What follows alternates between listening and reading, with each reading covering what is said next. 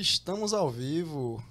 Boa Muito no- boa noite, né, forrageiros? Boa tarde ainda, Boa né? tarde, né? Eu sempre me confundo com essas coisas. Depois de cinco horas, né? Parece que é uma transição difícil. Inclusive aqui, parece que na Paraíba, né? Como o sol se põe mais cedo, né? É verdade. Então, naturalmente, a gente vai se confundir mais vezes, boa, né? É. boa. Para você que não me conhece, eu sou o Guga. Eu sou técnico em informática pelo Instituto Federal eh, da Paraíba e bacharel em ciência da computação pela Universidade Federal de Campina Grande. E atualmente eu trabalho como engenheiro de software na Order Groove. Boa, eu sou Rodolfo Ferraz, eu sou formado em Engenharia da Computação na UFPE e hoje eu atuo como gerente de engenharia na Vetex. Boa tarde, forrageiros. Salve, salve, Marcos. Candeia. Cande para os mais próximos, para alguns. É, eu também sou formado na UFCG. Conheci o Rodolfo e Gustavo aqui de experiências mercadológicas. O Gustavo a gente se viu, se bateu pela UFCG também. Também sou bacharel lá. Rodolfo a gente trabalhou junto. Rodolfo foi meu gerente. Rodolfo um também tempo. foi meu gerente, inclusive. É, a gente tem pessoas experts aqui em e-commerce em todas as áreas que a gente quiser. Exatamente. Mas hoje a gente vai falar também da nossa convidada especial, que inclusive é quem faz, manda muito bem nas nossas artes do nosso podcast. Então hoje a gente está aqui com uma design de produtos digitais, mas a gente vai abordar todos os temas aqui sobre design, porque tem muita gente interessada, tenho certeza disso. Design é um tema muito amplo, mas falando um pouquinho aqui do, do currículo dela, eu vou deixar ela falar também do currículo dela, mas ela é, já, já estagiou em várias empresas como sendo designer gráfico, já trabalhou até dentro da UFCG, na parte de designer também, É, passou pelo César, passou pela Cative, Cative eu acho que é o nome, Isso. Na, em Campina Grande, é, passou pela Easy Carros também, foi- então foi evoluindo bastante na carreira. Hoje ela é consultor sênior é, em uma empresa LM Consulting for Business. É, Tem até nome em Chique. inglês. É, É um chique. chique. Mas a gente vai deixar ela falar um pouco do, do currículo dela também e vou passar a palavra agora para ela, Renala Gregório. Seja muito bem-vinda. Muito Bem-vinda. obrigada, pessoal. Prazer estar aqui falando com vocês hoje. É, sempre fico nos bastidores, né? Hoje estou na frente das câmeras aí. É verdade. sempre bom estar dos dois lados, né? Pois é, sem dúvida. A gente, acho que a gente sempre é, fala um pouco do currículo do, do nosso entrevistado, mas como sempre, eu acho que como todas as vezes que a gente faz, o nosso público gosta de ouvir, eu também gosto um pouquinho de ouvir o, o do background, né? De como é que foi, como você foi como aluno, como é que você começou sua carreira até como estudante. Eu gosto, eu, eu tenho realmente curiosidade para saber quais são as disciplinas da escola que, o- que a pessoa é bom, sabe? Por quê? Porque eu acho que você começa dali, é ali que você começa a, a- pegar o espelho da pessoa. sabe? Aproxima Se muito mais, né? É, exatamente. E eu acho que a missão da gente é inclusive essa, né? É. Tentar aproximar as mais diversas carreiras né? para o pessoal que não tem ideia ainda. Ou até tem ideia, mas quer confirmar. Né? Exatamente. Então, começa do começo. Boa, vamos lá então. Bom, sempre estudei em escola pública. Estudei vários anos, inclusive, com o Gustavo. É, a gente se conhece suspeito, desde pirralho, desde pequenininho. É, bom, como o Candeia falou, sou designer, mas nunca pensei em ser designer desde a minha... Na vida, assim, não sabia nem o que era designer, né? Eu era um aluno bem, aluna bem CDF, assim. É, Gustavo sabe, inclusive. Eu gostava muito de... Por incrível que pareça, eu gostava mais das disciplinas de exatas. Eu não era muito boa nas, nas, nas coisas de humanas, assim. Fazia as coisas que tinha que fazer, mas não gostava, não. E artes, então, era muito ruim, velho. Sério? Muito ruim. Não sabia desenhar, nada. Inclusive, eu entrei no curso de design achando que ia sair desenhando, não desenho quase nada hoje. Só o básico ali para conseguir me comunicar com outras pessoas, né? Mas foi isso. Sempre, sempre estudei em escola pública, desde o ensino fundamental. Fiz o meio em Lagoa de Roça, é, que é a cidade, inclusive, que eu moro. Que é um bairro de Campina, né? Que é um bairro de dizer. Bem Campina. pertinho. Bem Mas é, é aquela, aquela famosa cidade que tem a placa de é, bem-vindo e volte sempre na traseira, né? Exato, no mesmo, Bem São as lugar. que tem. É. Você atravessa a cidade em dois minutos, assim, super, super rápido. É, bom, acho que é isso um pouco da minha essa, dessa dessa parte, né, fundamental, médio ali. Sempre fui muito tímida, era muito quietinha na minha, mas consegui desenrolar bem, fazer as coisas direito ali, conseguia conseguia ter alguns destaques ali. É, bom, e aí quando eu fui para a faculdade, né, isso aí é engraçado, que eu queria arquitetura. Minha vontade era fazer arquitetura. É curioso que tu não gostava É, de desenhar, desenhar. Eu mas. gostava de desenhar. De arquitetura. Não, eu gostava de desenhar, eu não sabia Ah, desenhar, entendi. é diferente. Mas entendeu? realmente, Tinha realmente. força de vontade. Ah. Realmente. Aí, bom, fiz Enem ali. E eu queria tentar arquitetura na UFCG, né? E na UFCG ele só, só abre no segundo semestre do ano. Então só dava para tentar no segundo SISU. Aí no primeiro SISU eu coloquei engenharia de produção, que era algo que meu tio já fazia, então eu já conhecia um pouco do curso. E coloquei ciências da computação também. só que na UFB. Não quase. fui pra. Eu lembro até da gente conversando nesse tempo, tá Foi. ligado? Que ela tava assim, não, talvez eu entre em ciência da computação, mas na UEPB, né? Foi, exato. Mas teve um viés aí ou não? Não, não, Não teve, teve viés viés. nenhum. Nesse tempo a gente estava mais afastado, né? Foi o tempo que ele estava no IF, então a gente não se via quase, a gente estava mais afastado. nesse Ma- tempo. Mas eu não entendi. Tu queria arquitetura, aí tu Isso. escolheu Isso, engenharia da como- produção e Isso. computação. Porque como só tinha vaga para o curso de arquitetura só abrir no segundo semestre Ah, do tá. ano, aí no primeiro semestre eu já tentei essas duas Saquei. opções. Entendi. Aí acabei deixando engenharia de produção ali como primeira opção de curso, porque já é- eu já conhecia, né? Já que meu tio ali fazia. E não passei. E aí é até engraçado isso que depois foi que eu fui vendo as listas de espera da UEPB que foram saindo. Se eu tivesse colocado a UEPB como primeira opção, eu teria passado em ciências da Hum. computação. Seria um Então não engenheiro era em ser. Não era Não pra ser. ser. Aí beleza, passou. Fui fazer cursinho preparatório ali é, durante o primeiro semestre do ano. E aí quando fui, quando chegou né, a etapa ali de inscrição do segundo SISU, eu botei de novo, tentei botar arquitetura, só que a minha pontuação não dava. Tava uma concorrência assim, estilo era arquitetura e medicina quase. Caramba. É, a- Era, a concorrência era bem alta. Aí fiquei, meu Deus, o que é que eu vou fazer agora? O que é que eu vou botar agora? Aí fiquei matutando, pensando, pensando, pensando. Aí fi- fiz vários testes vocacionais de internet. E aí um deles, do nada, apareceu design. Eu, "Ué, design, como assim? Aí tinha lá... Que que é isso? Que que é isso? Aí tinha assim, fazer banner, fazer capa de CD, essas coisas mais relacionadas a designer gráfico. E aí eu vi que tinha esse curso de design na UFCG, mas não sabia fazer a mínima ideia do que que era, né? Já era designer? Porque eu lembro que é, eu tive um Já era industrial, design, né? já era designer. No meu tempo, assim, no- quando eu cursei, quando eu prestei vestibular, na época, é, um amigo que. Um amigo próximo também fez, mas era para desenho industrial. Isso, é. E eu acho que a cabeça dele era outra já também. Provavelmente a sua já era outra também. É o tipo de curso que eu acho que você só descobre como, quando entra, né? Você só descobre quando entra. É uma Isso que é curioso, né? Também que o, o nome do curso muda, muda muita coisa também, muda a percepção, né? De quem não tá lá dentro pra saber o que é que o que é que é aquele curso de fato. Muda. E aí, de, de- de desenho industrial para designer de, de produto ou designer gráfico, enfim, me parece algo bem diferente, né? Principalmente na cursos, idade né? da gente, né? Quando termina de se formar, que tipo, o nome deve, influencia 80% da escolha, né? Exatamente. Certeza. Principalmente se começar com engenharia, né? Engenharia, é, exatamente. Exato, exato. Acho que foi isso até um dos, um dos motivos que fizeram essa troca de, de nomenclatura do curso, porque desenho industrial estava muito voltado à indústria, né? A fazer desenho Sim. técnico, essas coisas assim. E o curso ele não é tão voltado para essa parte da indústria mais. Mas foi isso, vi que tinha lá a opção de, a opção de design, eu pensei, não, vou botar aqui, é, vai que eu consiga aproveitar alguma coisa para arquitetura ano que vem, né? Vou fazer Enem de novo, vou passar para arquitetura. Tu tava focada em Estava arquitetura. focada em arquitetura até o momento.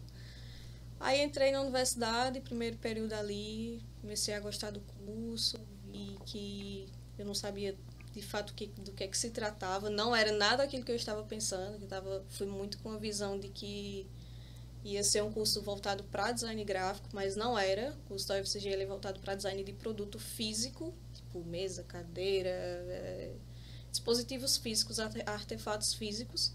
Só que ele é um curso muito generalista. Então, você consegue pegar a base dele e aplicar na área de design que você quiser. Que foi o meu caso, né? Eu entrei, não gostei bastante do curso, era produtos produtos físicos, mas com, com o decorrer ali eu fui percebendo que eu tinha mais esse viés para produto digital e design gráfico ali. E aí fui evoluindo. Mas assim, você percebeu no meio do curso, tipo, tinha uma perspectiva assim quando você entrou, porque em computação eu acho que eles têm um trabalho muito grande de mostrar pra gente os horizontes, assim, né? Quando você entra, tem, pelo menos lá na UFCG, é, tem a semana do Fera, né? E Exato. aí você conhece um monte de coisa que dá pra fazer, é bem legal, assim. O pessoal do PET organiza, né? E aí eles mostram vários exemplos, É. fazem palestras e tudo mais. Tinha, tinha algo Tinha um- semelhante? Um negócio Aí assim, não pra saber tinha, o que tinha. não tinha algo semelhante. A gente que criou quando a minha turma, Ah. quando quando a gente assumiu o CA de design, aí a gente pensou exatamente nisso. Explica pra galera o que é o CA de design. CA é o centro acadêmico, todo curso tem, e essa, as pessoas que, que ficam nesse centro acadêmico, elas é um é como se fosse um comitê de alunos, formado por alunos ali, então tem pessoa que vai ficar responsável pela tesouraria, pela comunicação, enfim, tem várias funções ali dentro do CA. E a ideia é que essa, esse comitê, né, vamos chamar assim, ele fomente atividades é, dentro do curso para os alunos e ele seja meio que uma ponte também de comunicação entre os alunos do curso e os professores e a coordenação.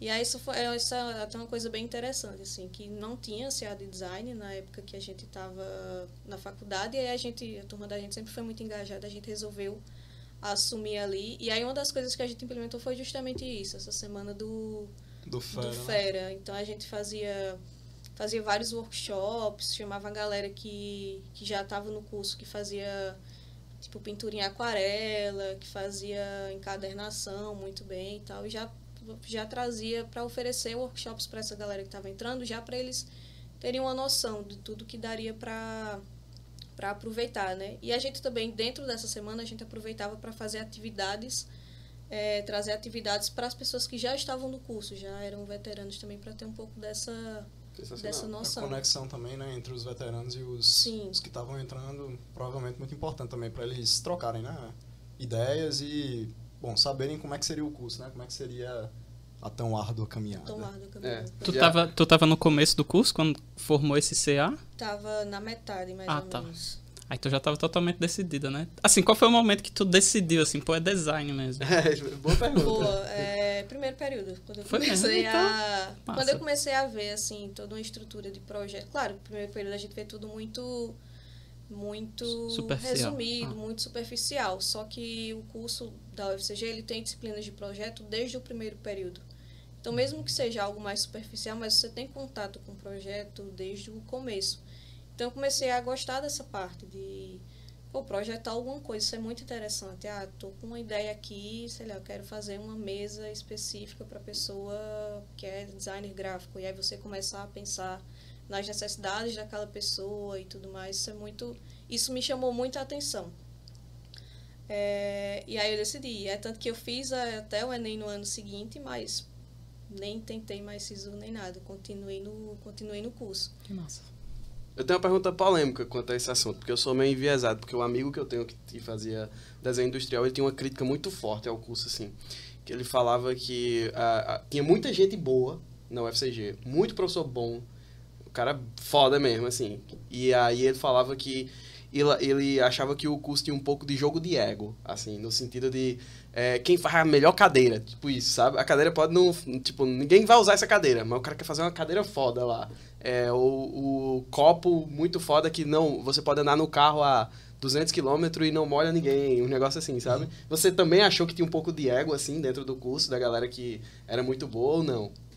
Cara, não sei se foi por conta da minha turma e da galera que eu tive mais contato, mas eu não senti tanto, tanto isso não. Entendi. era, era mais. Ah, que bom. Era, era uma coisa mais colaborativa, assim. Não, Ah, não tinha legal. tanto essa, essa, Competição, esse, essa né? competição, esse clima de competição, não. Então eu dei sorte, né? Acredito que eu tenha dado é, sorte. não, com certeza. E em qual período você aprendeu a desenhar, meu? Nenhum. eu aprendi o básico, sabe aquelas disciplinas assim que você que todo todo curso tem, que você decora o básico para passar, foi uma das disciplinas de desenho. Então, na prática, não precisa saber desenhar, né? Não, não precisa saber desenhar. Isso Você é uma boa pra quem tá comunicar assistindo. as suas as suas ideias. ali. Ah, interessante. Bem legal isso. Isso é bom. um ponto interessante. É curioso, né? Porque realmente mudou muita coisa de desenho industrial. Tu tem noção do que, é que era o curso só de foi o nome, industrial né? antes e transitou para design ou tipo, tu, tu sabe o que é que mudou? Tem conhecimento? É, mudaram algumas, algumas cadeiras. É, inclusive, antes, quando era desenho industrial, tinha cadeiras de matemática, de física, Hum. que a galera pagava no, no departamento de física, no departamento de matemática, essas cadeiras saíram. Então é, foi como se eles tivessem dado uma enxugada mesmo nas, nas disciplinas do curso para ser bem voltado para design, para projeto, para você aprender metodologias de projeto. Então realmente Legal. foi uma repaginada para tentar abarcar o- a situação atual, né? Foi. Talvez a necessidade atual. Exato. E, e Exatamente. pensando, assim, o curso da UFCG, é, o curso de computação na UFCG é um curso que tem bastante carga, assim, para a UFCG em si. Você acha que teve influência do curso, tipo, computação, que é um curso grande ali, poderia... Ah, não, tem, tem é, desenho industrial, a gente poderia modernizar esse curso, trazer mais pro lado do, do produto digital ou não? Você acha que não teve essa influência? Não, acho que não, até porque o curso ele não é voltado para produtos digitais. O que eu acho que aí é crítica minha, que eu acho que é até uma coisa que deveria ser mostrada mais no curso, justamente para fazer esse esse gancho com computação, com a galera de computação. Inclusive até tem uma disciplina no curso chamada empreendedorismo, que é um é um projeto de três professores da UFCG, uma professora de design, um professor de administração e um professor de computação. Eles chamam de Baião de Três. E aí eles juntam, eles juntam nessa disciplina alunos dos três cursos. E a ideia nessa disciplina é justamente os alunos montarem grupos eh, mistos dos alunos dos três cursos e fazerem eh, montarem startups. Então tem todo um processo ali de escolher uma problemática, em cima daquilo montar uma startup. Tem o que cada é, o que cada aluno de cada curso vai fazer para montar aquela ideia de startup. No final tem até uma apresentação ali com um pitch day com, com algumas pessoas que estão no meio da startup do, da Paraíba, de Campina Grande, para meio que escolher assim, tipo, a, qual a, a ideia mais bem estruturada e tudo é bem, é bem legal. Então acho que falta isso, sabe, no curso de design da UFCG. Acho que, acho que deveria ter mais ter mais é, comunicação em si com o curso de computação. Porque eu acho que hoje, é, eu entendo que o curso é muito voltado para produto físico, mas hoje, nessa parte de design, é muito difícil você arrumar trabalho com produto físico. A não ser que você goste muito, você queira muito, você vá muito atrás, assim. Mas design de produto digital é muito mais fácil. Tem várias vagas no mercado. Então, eu acho que poderiam ter mais, ter mais é, atividades Interdisciplinar, mesmo, né? ter Alguma mais coisa. coisas interdisciplinares assim entre os cursos. acho que seria bem mais interessante. Eu fiquei com a dúvida aí. é, você entrou no curso meio sem saber o que esperar e tal. Tipo, eu imagino que isso não seja tão incomum assim. Aí eu fiquei curioso sobre, tipo, taxa de desistência. Se é comum a galera, eita, não era isso que eu esperava. Tipo, quanta gente consegue terminar o curso, sabe? É, acho que menos de 50% da turma termina o curso. É alta, tá? Tem muito disso, tem muito do que aconteceu comigo, inclusive, da galera querer arquitetura e entrar em design. Hum, É, e aí quando entra vê que não tem, não tem tanto a ver, é, não, não vai dar para aproveitar tanta cadeira se fizer a mudança, então desiste. Então tem muito isso. Acho que da minha turma metade se formou, ou Mas- menos da metade. E tipo, é realmente no início que o pessoal assim cai na real, não, eu não quero fazer isso aqui, não, não vai ser proveitoso talvez pra mim, pra minha carreira. É logo nos prim- são logo É, nos primeiros, períodos, né? a taxa de Que bom, desistência né? é maior nos primeiros É. períodos. Acho que esse podcast ajuda aqui, de certa forma, a adiar um pouquinho essa desistência, né? Talvez, talvez. Acho que essa é a ideia da gente, talvez. O cara Ah. lá do terceiro ano e já não vou. Com certeza alguém vai escutar isso aqui. Ou então, o pessoal escutando aí vê que, tipo, principalmente depois desse depoimento de Renale, de que talvez seja interessante estar mais próximo dos cursos de tecnologia, né? Tipo, tentar fazer Talvez. uma pressão aí na- nas coordenações, Então, né? nossa métrica é a taxa de a desistências dos cursos tem que diminuir, né? A Exatamente. partir de agora. As pessoas têm que ir mais acertadas. A Essa é a nossa até- métrica de sucesso, gente. A gente tava até conversando sobre isso esses dias, né? Acho que não sei se foi contigo, André, ou foi com o Renato, mas o lance de você desistir do curso, assim, depois que você passa, você tem que pensar assim, obviamente, você tem que pensar em si, na sua carreira, mas pense que a partir do momento que você entra no curso, você talvez tenha tirado a vaga de uma pessoa que gostaria de estar naquela posição, né? E quando você desiste, essa vaga não é não é reposta, né? Então, isso é algo que talvez eu esteja confundindo mais a galera, mas é algo que deve entrar aí na, na tomada de decisão, né? Porque é caro para o governo, né? Lembrando que é um curso público, então o dinheiro sai dos nossos bolsos. Então, coloquem isso aí na, na métrica também. Total, total. Apesar de que eu acho que, principalmente pra galera do ensino médio, é uma maturidade difícil de se é ter, verdade, né? é verdade. Pensar nisso. Porque eu acho que realmente no ensino médio você tem muita pressão, né? Eu acho, de Sim. você passar pra alguma coisa, sabe? Qualquer coisa, ah, não quero ficar parado. Eu tinha. Eu fiquei ali, eu também fiz o que você fez de começar a estudar, porque eu passei pro segundo período. na- e eu não sabia que eu ia passar, na verdade. Eu, eu, como eu já falei uma vez aqui, que eu passei na 14 chamada. e aí, quando eu disse, cara, eu acho que eu não vou passar, não. Aí eu comecei a estudar. Olha que engraçado foi isso. eu comecei a estudar. Eu disse, não, vou ter que começar a estudar. Aí eu chamei um amigo lá pra casa, ele foi lá. Quando foi no, no primeiro dia que eu comecei a estudar, eles avisavam por telefone antes. Porque eles queriam saber se você ia desistir ou não, pra quando lançasse a lista, já sair sem seu nome. Entendi. Aí me ligou, eu atendi, o cara, tipo, meu amigo tava comigo primeiro dia estudando, recebi a notícia que passei. Então, tipo, ó, acho super interessante saber justamente como tá dentro no curso como é o primeiro período e é essa métrica de que a galera desiste no começo é muito interessante, justamente para tomar a decisão mais acertada, né? Uhum. Isso. E, e é curioso, porque, tipo, é engraçado porque você só tem meio que essa visão depois que você entra no curso também, né? Então a gente tá tentando desmistificar esse tipo de coisa também, né? É, porque, como o Renato falou, em computação tem o PET, lá em design tem o CA, que promovia esse tipo de atividade para tentar aproximar os alunos da realidade do curso, mas você já está dentro, né? Então é algo que talvez se fosse um, um ensino médio, talvez, né? Então existe oportunidade, inclusive aí, né, para tentar mostrar para a galera do ensino médio, para a galera que realmente vai tomar a decisão, é, não é isso. Talvez seja um pouco disso, disso e disso. E aí eles tomarem a decisão de maneira mais embasada, né? Que eu acho que é, o, que é o que falta. Hoje, inclusive, é o próprio curso, depois que a gente começou ali com ações nas redes sociais, né, com, o CA, próprio, próprios os professores do curso, eles, eles criaram um Instagram do curso, separado do que a gente tinha do CA, e começaram a divulgar mais as coisas do Uhum. curso, as atividades da galera, as coisas que a galera fazia nas disciplinas de projeto. Então, acho que isso vai foi ajudando também a galera a tomar uma decisão mais mais assertiva, assim, com mais embasamento, né, do que que, do que que se faz no curso. Uhum. Total. É, e, e eu também tive o Beyond 3. Para mim foi uma experiência sensacional, assim, porque quando você trabalha em computação, que é fazer o negócio lá funcionar e entregar, é muito diferente de você ter um, um, um design de, de produto no, no time. Pera, o que é Baião de 3? Eu me perdi aí. Ah, vai. Beyond 3 é o nome do projeto desses, dos professores de design, computação e administração para ter essa disciplina de empreendedorismo com os três cursos juntos. Ah, que massa. Todo é uma sala grandona e todo mundo vai ao mesmo tempo. É uma, é uma turma acho que vai com uns 60 alunos, 50 alunos por aí. Eu achei muito, eu achei sensacional a ideia. É, acho que tem que ter mais coisa disso, assim, né? Aham. E não, não só em computação e design, Não né? Talvez entre ser uma parada muito mais multidisciplinar entre dentro É. da universidade, Sim. né? É. Eu tive outro, assim, também com o professor Nazareno, ele fez com arte e mídia e computação. Foi uma das melhores experiências e, o que chegou mais próximo da realidade trabalhando. E aí é o que vem minha pergunta agora. É, como é que foi para você, assim, trabalhar com outras pessoas já dentro da universidade?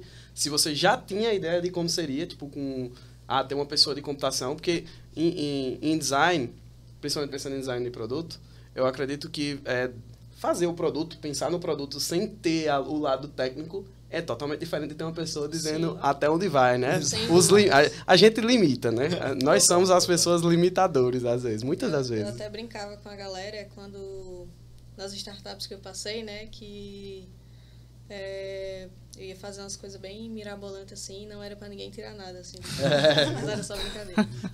Eu sempre fui amiga da, da galera de computação, tá, gente? Nunca- Ah, que bom. Eu acho até que, tipo, indo pra outra área, assim, eu tenho a impressão que o arquiteto ou arquiteta, ele visualiza a solução e o engenheiro civil Verdade. é o que vai Sim. dizer, pô, isso é possível, ou tipo, uma eu não me garanto. analogia, É, é, tipo, acho que cons- tipo, o nível do engenheiro civil é o que vai dizer se, o, se vai É conseguir verdade. botar em prática, né? É. Eu acho. Bom paralelo. É um bom paralelo mesmo. E eu acho que esse contraponto é interessante. Do que é possível versus o que é melhor. Sim. Né? Mas aí, voltando à tua pergunta, é... bom, eu não sabia. É... Porque é muito, era muito superficial, né? Ainda mais que a gente fazia produto físico, assim, não, não, tinha, não tinha muito essa noção. E aí, quando a gente foi para a disciplina do... para pagar essa disciplina, junto com tanto a galera de administração quanto com, com a galera de computação, foi bem interessante ter essa troca com, com os meninos, assim. Justamente para entender, pô, beleza, pensei aqui, acho que isso vai ser massa, mas não é tão viável e pensar muito na ideia de MVP, né? Quando você está criando Uhum. um produto, é muito importante você ter essa noção de MVP, do que é que vai entregar o máximo de valor para o seu usuário, mas que vai eh, exigir o mínimo de esforço ali para fazer. Então foi bem interessante isso. Foi nesse momento assim que eu, depois de terminar a disciplina, pensei, não, é isso aqui que eu quero fazer de fato. Nessa época eu já trabalhava Legal. com design gráfico, eh, já tinham surgido alguns estágios. eh, Então, eu já trabalhava com, com design gráfico, já tinha passado por uma das lojas, uma, uma loja que tem em Campina, fazendo um estágio nessa área. É, só que aí mesmo nesse, eu gosto eu gosto de fazer as coisas de design gráfico mas não é algo que não isso aqui eu vou fazer todo dia o resto da minha vida. Só para forrageira né? Só para forrageira. Não é exceção. assim, exceção pois é. Não era algo que eu me via trabalhando de fato assim todo dia. Eu, eu, e quando eu tive a experiência com com o Baião de três eu disse não é isso aqui que eu quero e aí, mas mesmo assim, continuei, né? Precisava de ter a, ter a experiência, precisava bater as horas ali do, do curso, de estágio. É, e querendo ou não, de alguma forma, tinha que estar inserida no mercado de trabalho já, porque eu via a dificuldade das pessoas que estavam no curso, é, que tinham entrado antes de mim, a dificuldade delas em entrar no mercado de trabalho. É, então, ele, não, vou me apegar aqui nas coisas de design gráfico, que eu sei que que eu gosto, não é algo que eu me vejo fazendo, mas eu gosto de fazer, então vamos pegar nisso aqui para entrar de alguma forma no mercado de trabalho. E aí foi nisso que comecei, né, fazendo esses estágios e tal. E aí depois dessa experiência no Baião de Três, é, eu vi a, a oportunidade de estágio, do estágio de férias do César, que é o summer job que eles fazem é, duas vezes por ano no início de cada semestre. Ele, então, eles pegam ali os meses que a galera vai estar de férias e eles fazem um estágio de seis semanas. E é como se fosse uma estrutura de um hackathon, só que dentro, distribuída nessas seis semanas, né? É, como assim, estrutura de hackathon? Eles pegam problemas de empresas reais, é, dividem os grupos ali em grupos multidisciplinares, então tem, tem alunos de vários cursos diferentes. Tipo, no meu grupo, quando eu fiquei, tinha eu de design, tinha uma menina de computação, tinha uma menina de, é, que fazia direito e outra menina que fazia administração. Isso já fora da UFCG, né? Não, isso já pra... fora da UFCG. Isso Não, é uma isso... oportunidade fora da UFCG. Assim, a UFCG talvez tenha dado a, a ponte, feito a ponte, e mas esse curso em si foi fora da UFCG, né? O César. Não, o César foi um estágio dentro, eu estava ainda no curso. Não, mas diga assim, tipo, não é o UFCG que promovia. Sim, não. Não era o UFCG que promovia. O César é outra empresa, uma empresa de Recife, é, do Porto Digital, uma das fundadoras. Mas foi lá Porto mesmo? Digital. E aí eu fui para lá mesmo. É, passei nessa, nesse estágio e aí passei seis semanas lá em Recife. E é interessante o César que você pode escolher. Tem, eles dão algumas cidades você pode escolher para onde você quer. Eu acho que tinha tem São Paulo, tem Manaus, tem umas cidades Legal. lá que eles, eles disponibilizam. Quis ficar pertinho aqui de casa. Eu tinha colocado, acho que na época eu tinha colocado para Foz do Iguaçu e para Recife. Ia para longe, viu? Poxa, eu fiquei com saudade danada desse tempo. só tô vendo. E só que parece que Foz na época não não teve não teve cliente para oferecer o desafio para lá, uma coisa assim. É, e aí eu fui para a segunda opção, que era Recife. Aí passei essas seis semanas lá. Ai, mas, desculpa, uma dúvida. Como é? Existe um processo seletivo? Tem um processo ah, tá. seletivo. Tá. Você passa por um processo E é remunerado também? Ou é... é remunerado, ah, tá. você, recebe Legal. Um, você recebe uma bolsa e eles custeiam a passagem, né? Eles, eles dão ali a passagem de ida e de volta. Eles dão uma bolsa, eu não sei quanto é que tá o valor hoje, mas na época que eu fui era dois mil reais, então eles pagavam metade no começo bom, e metade no final das seis semanas para você para custear, né, hospedagem, Sim. alimentação, essas coisas. E aí você fica, no, no caso de Recife, você fica alocado na, na sede mesmo do César. Então é bem interessante que você tem, eles disponibilizam mentores também, então pessoas que trabalham lá no dia a dia, fazem mentorias com, com os grupos, é, Esses mentores são profissionais do são César. profissionais do César. Interessante. É, tem também workshops que eles, que eles dão de assuntos tipo design thinking, é, prototipação. Eles dão alguns, alguns workshops durante esse com profissionais do César durante esse durante esse período também. E aí no final você tem que você tem reuniões inclusive com o cliente. Isso eu acho que foi super é super importante porque você começa a você começa a, a, desenvolver a solução, né? Você recebe ali o seu desafio, o seu grupo recebe o desafio, e aí você começa a fazer todo um processo de design thinking em cima desse, desse desafio, desse problema. fazer toda a parte de descoberta, pesquisa, discovery e tal. Essa é uma pergunta que eu quero fazer ainda, É, hein? Não vai muito longe, não. Que eu... Ah, beleza. e aí, é, no final, você tem que apresentar uma solução e tem também um dia lá, um pitch, um dia de pitch que você... Explica o que é um pitch pra galera. A gente falou umas duas vezes já, talvez, né? Boa, boa. Pitch é uma apresentação rápida de algum negócio, geralmente é de negócio, que gera em torno ali de 3 a 5 minutos no máximo. E a ideia é, o pitch vem de pitch elevator, né? Como se fosse, como se você tivesse tivesse que tivesse uma ideia muito boa, você está subindo um elevador, por exemplo, vamos supor que você entra num prédio, tem um cara, um super investidor ali, você está subindo o elevador com ele ali e você tem o tempo que aquele elevador tem para subir, você tem para apresentar a sua ideia. Então, como você vai impactar essa pessoa? Como você vai convencer aquela pessoa de que sua ideia de fato vale a pena, você vale a pena investir naquela ideia? Vender areia no deserto, né? É, vender areia no deserto. E obriga você a ser sucinto, né? Sim, você tem que ser sucinto, você tem que impactar, você tem que você tem que mostrar dados, é super interessante mostrar dados ali para mostrar que aquela sua ideia tem tem mercado, né? Tem tem Retorno, né? retorno, Uhum. enfim.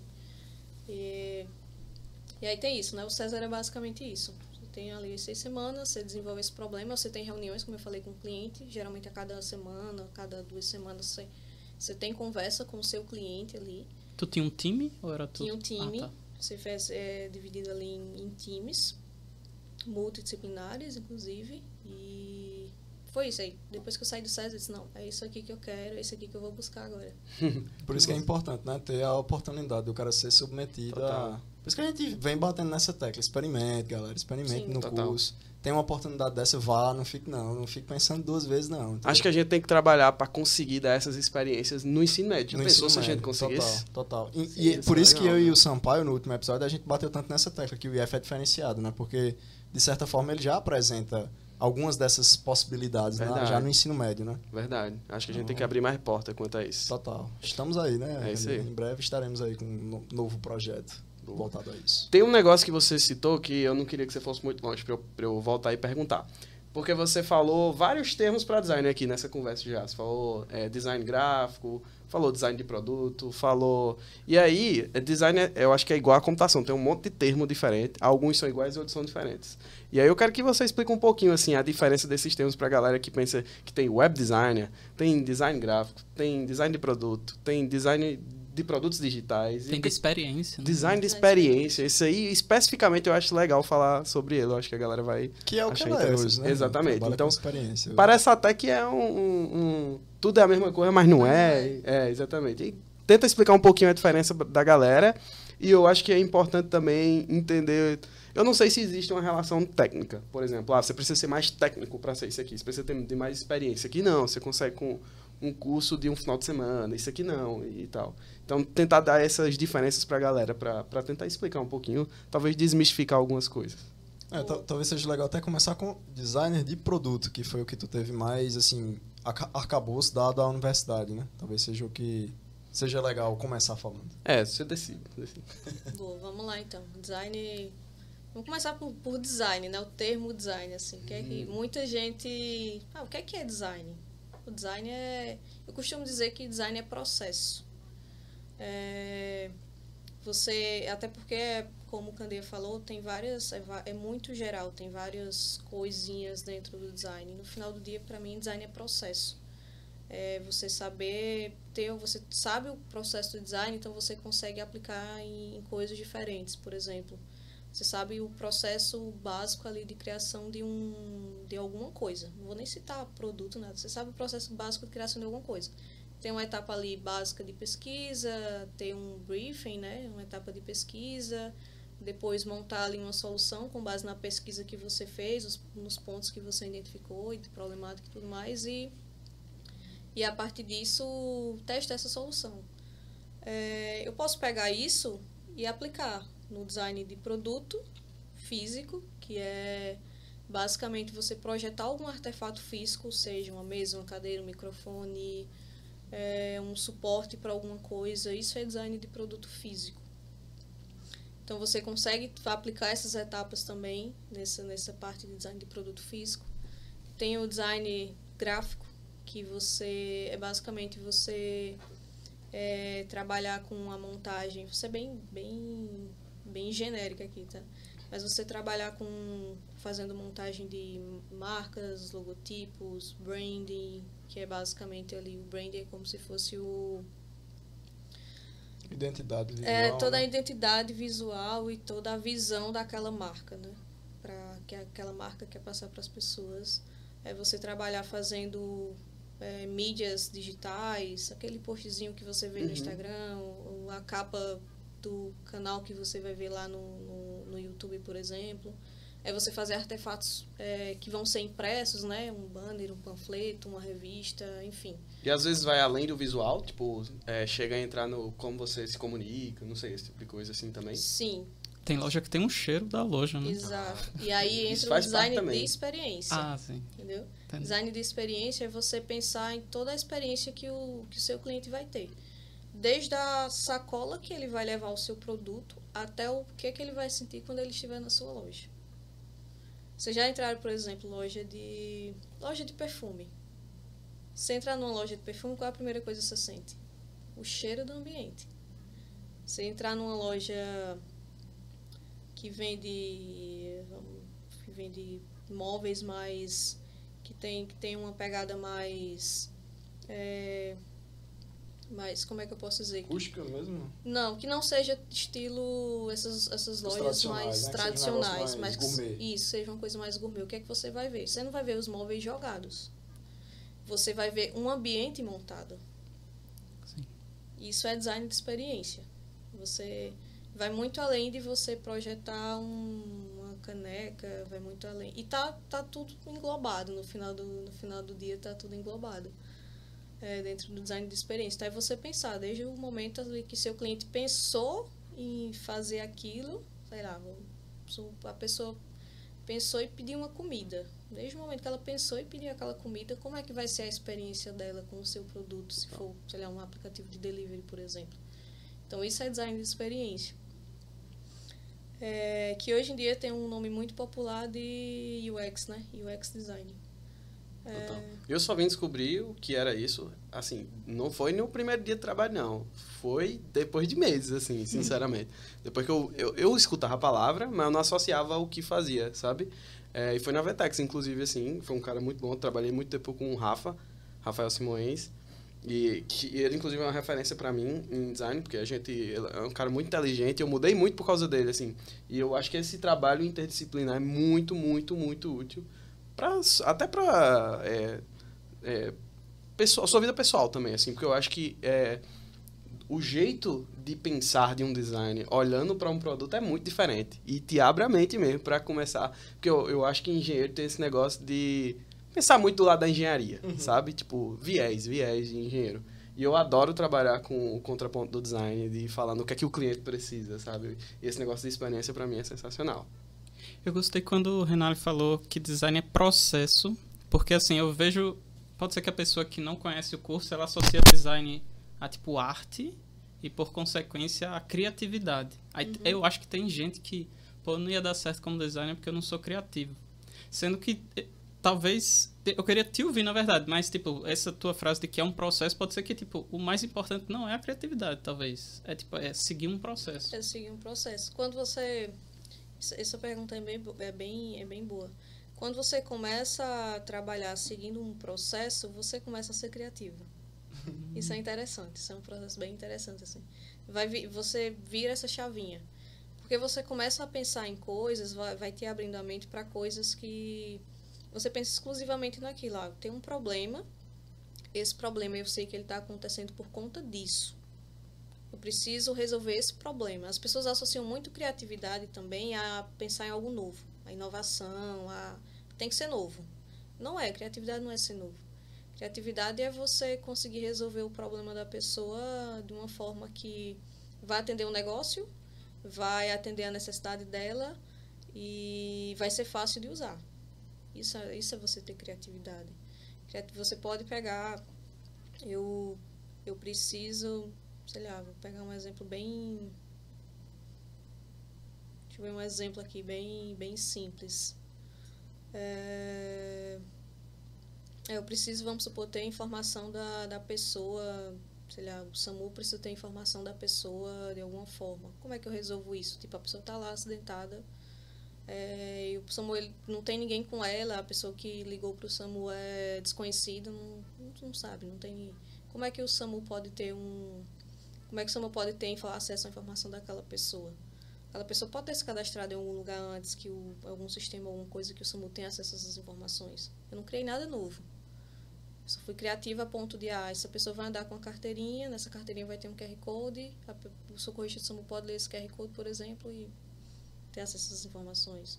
Não criei nada novo. O QR Code já está aí há muito tempo. Cartãozinho é, de identificação também. Então, não não, não necessariamente criatividade está ligada a coisas novas, né? Você pensar... Inovação, necessariamente, é. né? É, às vezes é você identificar o problema, pelo que eu estou entendendo.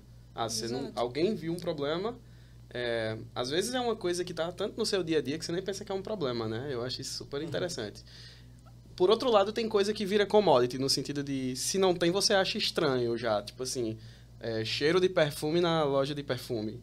Se você natural, não né, tem, você. Você acha estranho. Você acha estranho e, tipo, você nem dá tanto valor, talvez, né? Aquele negócio. Mas lá. alguém pensou naquilo, né? Alguém, alguém pensou naquilo, é. Desenvolveu essa experiência aí pra quando Mas, você lá e. É, é interessante o, o, o brilho de como é commodity, assim, né? Uhum. algumas coisas viram. Vão se tornando commodity. Acho é. que quando a ideia é muito boa, aí todo mundo faz, né? Aí pronto, agora a gente, a partir daqui, as novas coisas, né? Eu acho que deve ser isso. Talvez. É igual a Pix, né? De certa forma, você não consegue mais reimaginar o mundo sem Pix. Agora o Brasil sem Pix, né? Já virou uma coisa que muito rápido virou commodity. Uma loja que não aceita Pix, o cara, oxe, como assim, como pô? assim, não aceita É a mesma Pix? coisa não aceitar dinheiro, é, cara. Né? É, quase, é mesmo. Exatamente. É verdade. E como é que é, essa parte de experiência de, de é, design de experiência, ou não sei como é que exatamente o melhor termo para se usar. Não sei se é design de experiência ou é, design de, pro, de, produto que tem experiência. vai é que... depender, vai depender.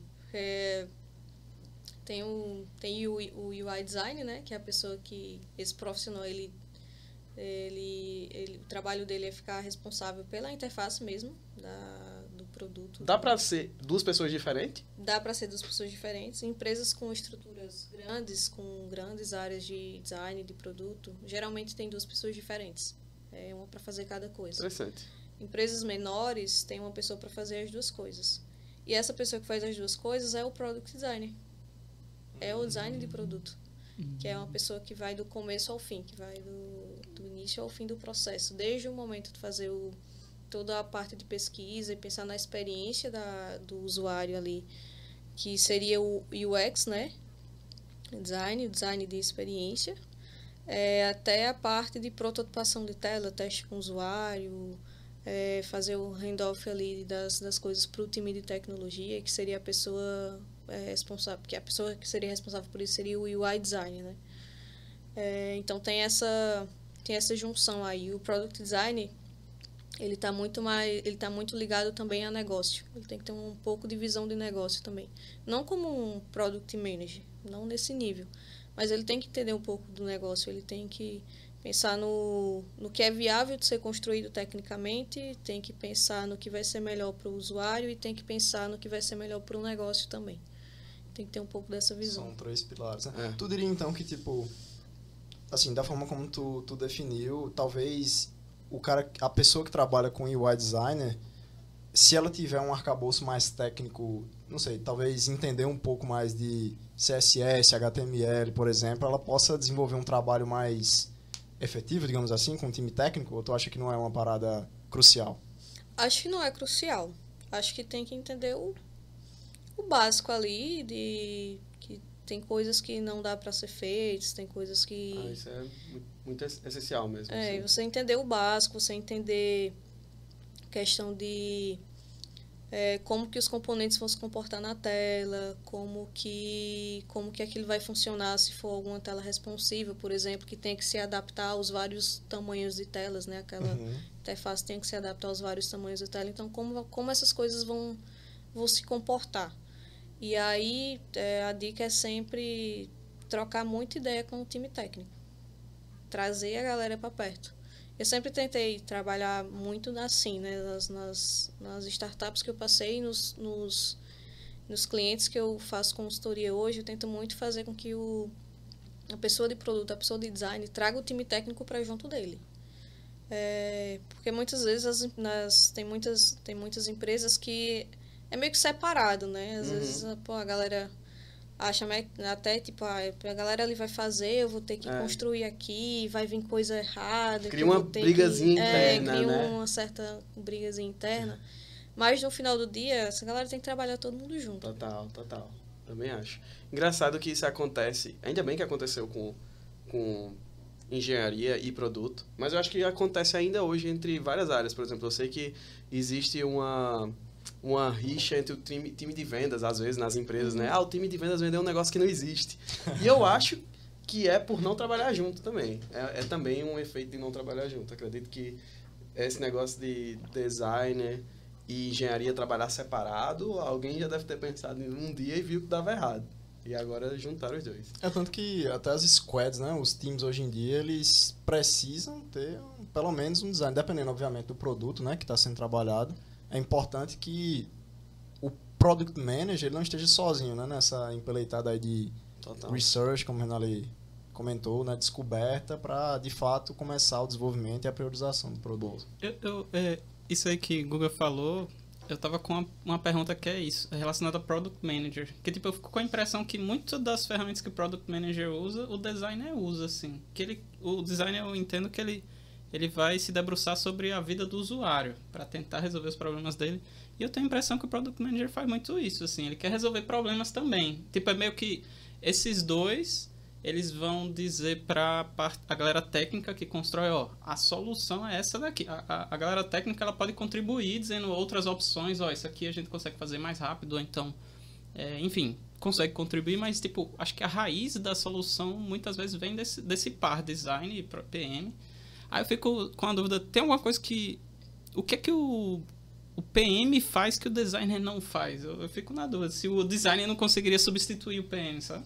Ótima Não. pergunta. Só para complementar, acho que no, no episódio com o Sabino, ela falou muito sobre o trabalho dela com os designers, É, foi? muito- Inclusive, eu acho que ela comentou que existia um produto que estava incipiente lá e ela, juntamente com os designers, viram não fazia sentido Uhum. o produto. Isso é legal, né? Não teve nada, tipo, não teve nenhum artefato gerado, e mas teve resultado. E aí, eu, você pode é, responder agora, Rodolfo, mas só para complementar, como eu acho interessante também esse dobradinha. Boa. Bom, eu não acho que um substitui o outro, mas ambos se complementam muito bem. É... é coisas que o, que o PM faz que o designer não faz, por exemplo. O PM ele tem um olhar muito mais aguçado para o negócio, para como vai ser a, é, a construção daquele produto. Produto mesmo, como vai ser o processo de entrega, como é, como vai ser, qual vai ser as releases de entrega junto com o time técnico, quais vão ser os pacotes de entrega junto com o time técnico, como vai ser a priorização disso. Então, e isso tudo junto com o negócio, né? Fazendo toda a sua, todo seu, tendo todo um jogo de cintura, toda uma conversa ali junto com o time de negócio. Então, o Product Manager, ele tem um olhar muito voltado para o negócio também. Negócio e usuário, claro, tá- tem que estar atrelado sempre, mas ele tem um olhar muito mais estratégico. No final do dia é isso. O PM ele é mais estratégico e o designer ele é mais tático operacional. Acho que essa é uma, uma diferença bem boa. O designer está mais preocupado em projetar aquela experiência, entregar a melhor experiência para o usuário final. E o PM está preocupado em entregar aquela experiência para o usuário final, mas que isso gere lucro para a empresa, que e, e fazer isso tudo de, de forma bem priorizada, né? Bem bem orquestrada. Nossa, faz sentido. Total, não consigo mais imaginar a minha vida ser um designer, não. Assim, no meu dia a dia eu converso muito, porque me faz desabduzir de alguns assuntos, sabe? Tipo, ah, quero ir por ali. Eu acho que o design ajuda muito a encontrar o caminho, sabe? Uhum. E como é essencial, né? Você ter esse negócio é, multidisciplinar também no sentido, o engenheiro precisa escutar um pouquinho do negócio, um pouquinho de como é o usuário e tal, senão se você fica muito distante disso tudo, acho que perde um pouco o sentido. Não sei como é. É mais difícil de crescer também, né? Porque É. a partir, assim, as empresas que implementam um plano de carreira, um plano de desenvolvimento, elas geralmente tendem a crer que para que você cresça, você tenha que ter atitudes ou conhecimentos multidisciplinares, né? Então, tipo, vai chegar um momento que quando tu tiver um certo nível de senioridade, tu vai precisar trocar ideia de fato com um time não técnico, com um time não de engenharia, né? Um time não necessariamente vai ter aquele arcabouço técnico para tu conversar. Então, tipo, requer muito que você se ponha no lugar, que você entenda qual que é o trabalho, né, que, que aquele profissional está fazendo. Inclusive, eu lembrei até do que tu comentou, né, que tu entrou na, na empresa sem saber o que, é que era que o design fazia, total, né? Total. Então, tipo, talvez isso que defira, que defira o que é que o, o júnior, né, quando ele entra na empresa, ele é e o que é que uma pessoa que tem uma senioridade mais aguçada, mais avançada, ela precisa ter, né? Então, esse conhecimento orgânico de como as partes funcionam talvez seja algo crucial. Talvez não, é algo crucial, né? É. E, e aí, é uma coisa interessante é que você sabe de cara quando um produto é feito só por engenheiros. É verdade. Né? É Se verdade. você entra assim, você sabe. A experiência geralmente é terrível. é terrível, terrível. Eu já consigo lembrar de alguns aqui que. Principalmente esse projeto de universidade, né? O cara vai entregar os negócios. É... Não, tem uns que é uns de RH, assim. né? É, aqueles que você vê o contra-cheque e tal, muitas vezes é, é assim, tá você tem uma linha com o nome do, da opção, aí, aí, você, ah, é pra clicar aqui, aí não, não funciona. Aí você dá dois cliques, aí funciona. É, é do clique duplo. E se quiser avançar a tela, é uma setinha lá no canto direito, lá junto do X de fechar. tipo, o cara, ó, é, é, tipo, o usuário se vira. Estou é, provendo a funcionalidade. Né? É uma pergunta boa, inclusive, se você já passou pela experiência de chegar num produto já tá feito, tipo, existe um produto lá, e se existe um processo, na verdade, de melhora desse produto, como é, porque ele foi concebido, ele existe lá. É, como é que é essa experiência de pegar um produto que existe e evoluir, ou não sei, ou não evoluir, ou fazer de novo? O que é que acontece nessas, nessas situações? Boa. Eu acho que das duas startups que eu passei foi, foi exatamente isso. Eu fui para um produto que ele já que ele já estava em produção, né? Já estava estava sendo vendido ali para os clientes e a ideia era começar a mantê-lo e sempre melhorar. E aí, é, primeiro, primeiro, no primeiro, primeiro startup que eu passei, né? Quando eu entrei nessa na Squad, era um produto para gerenciamento de documentação e multas de locadoras e, é, empresas que tinham frotas de carro.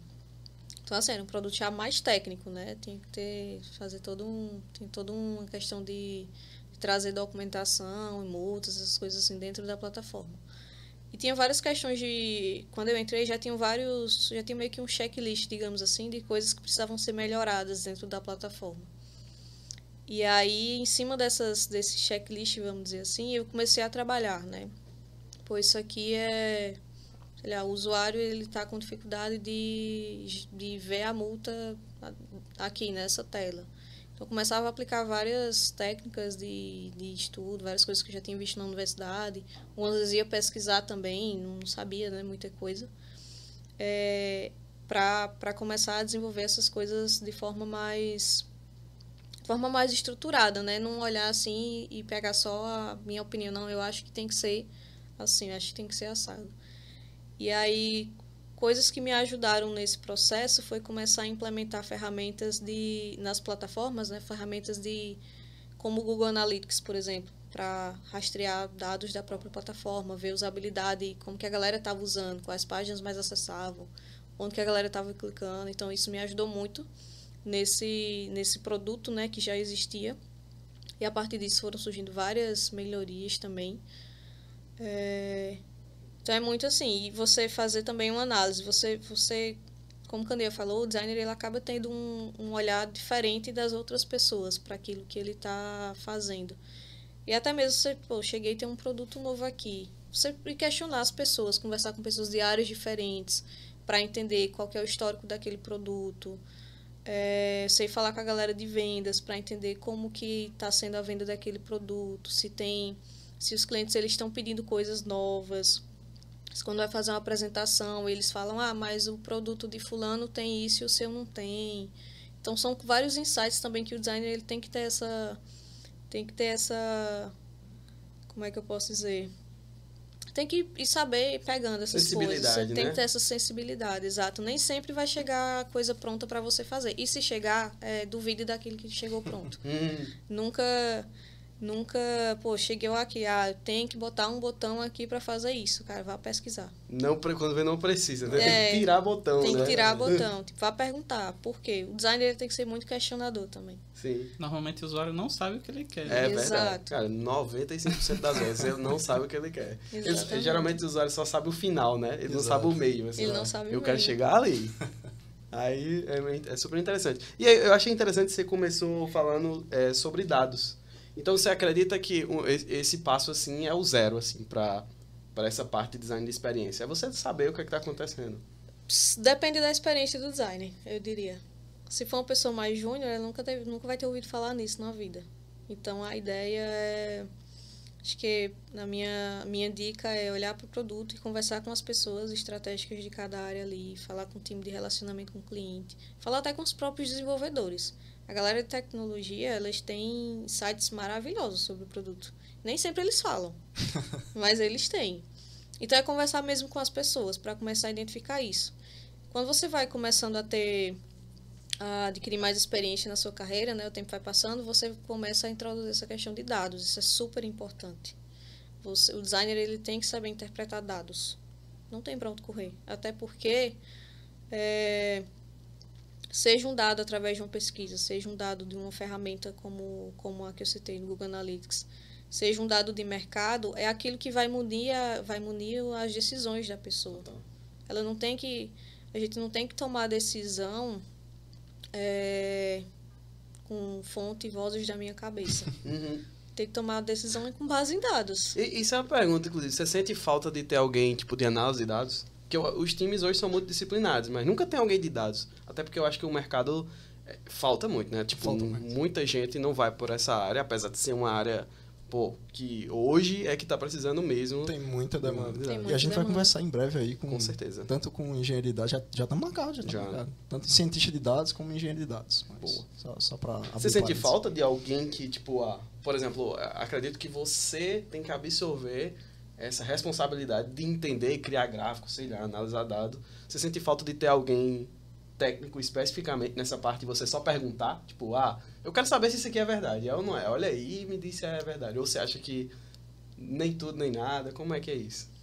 É, das experiências que eu tive, eu não senti falta dessa pessoa. Talvez porque eu gosto de ir atrás e fazer e entender como é que, como é que, isso, como é, que isso é feito. E eu acho que dados aqui para gente, a gente analisar também da parte de produto, é, dá para a gente tocar sem precisar de uma pessoa, sem precisar de um cientista de dados.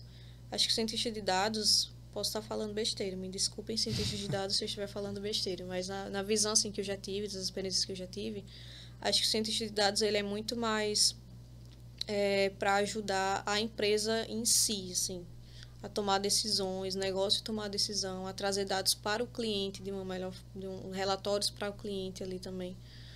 É, eu acho que o time de produto ele consegue ter autonomia suficiente para conseguir gerar dados é, de forma mais autônoma, né? Você conseguir gerar dados sem precisar ter essa pessoa é, dentro do time cientista de dados. Claro, se tiver ótimo, maravilhoso. Tem que aí é andar junto, é, mãozinha dada ali. Mas se não tiver, dá para ter, galera de produto, dá para ter essa autonomia Boa. total, assim.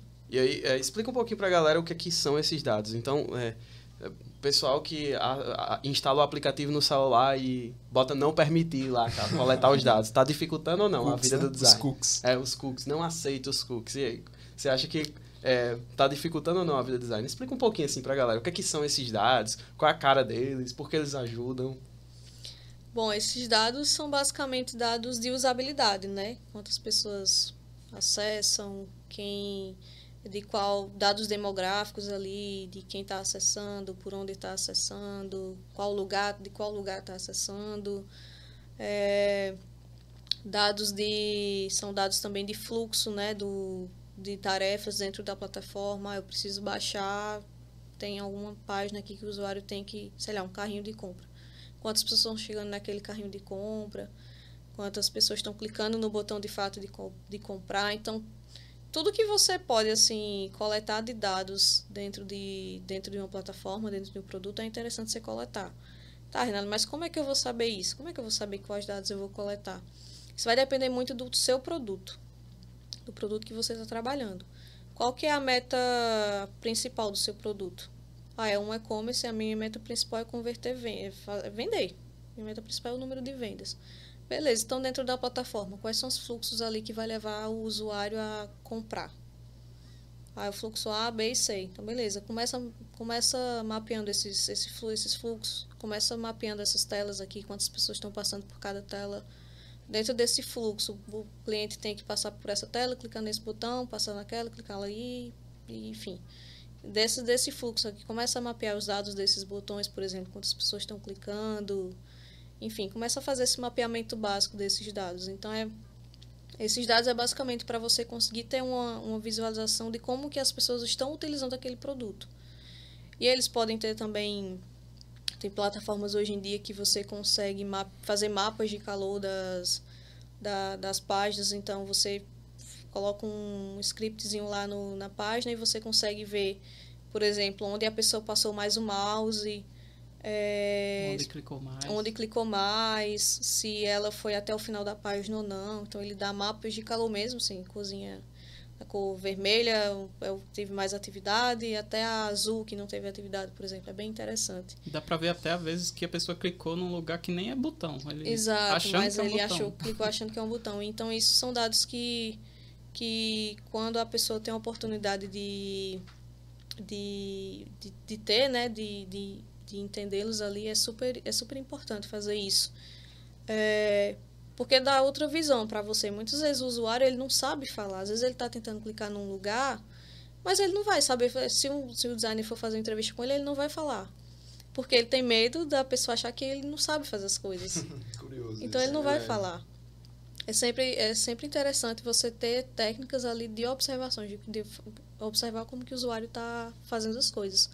E esse tipo de plataforma de que você coloca um script no site e você consegue ter esse tipo de dado é super importante para a galera para galera conseguir entender. A gente chama isso até de product analytics. Você fazer análise ali do, dos, dos produtos.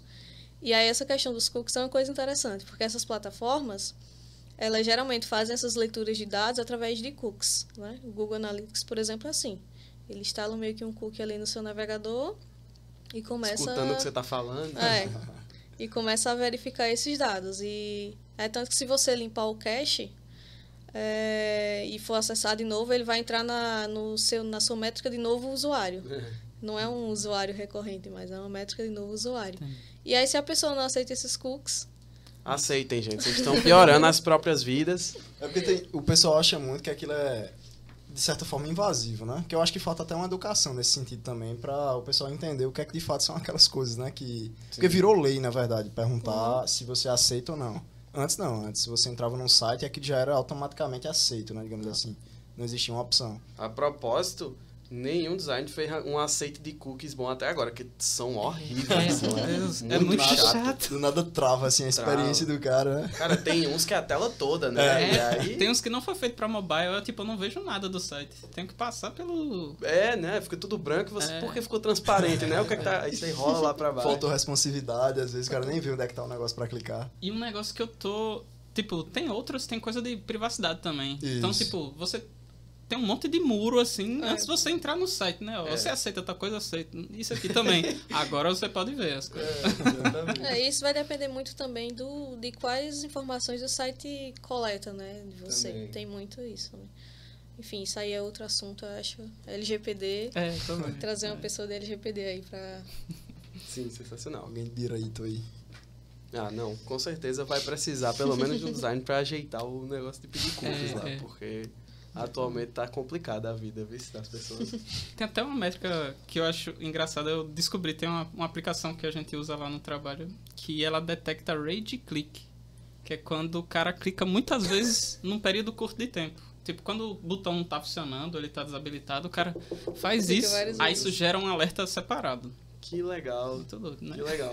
Imagina a cara do design quando vê um negócio desse, né? É, inclusive tem plataformas que fazer esse mapeamento de, de calor, né?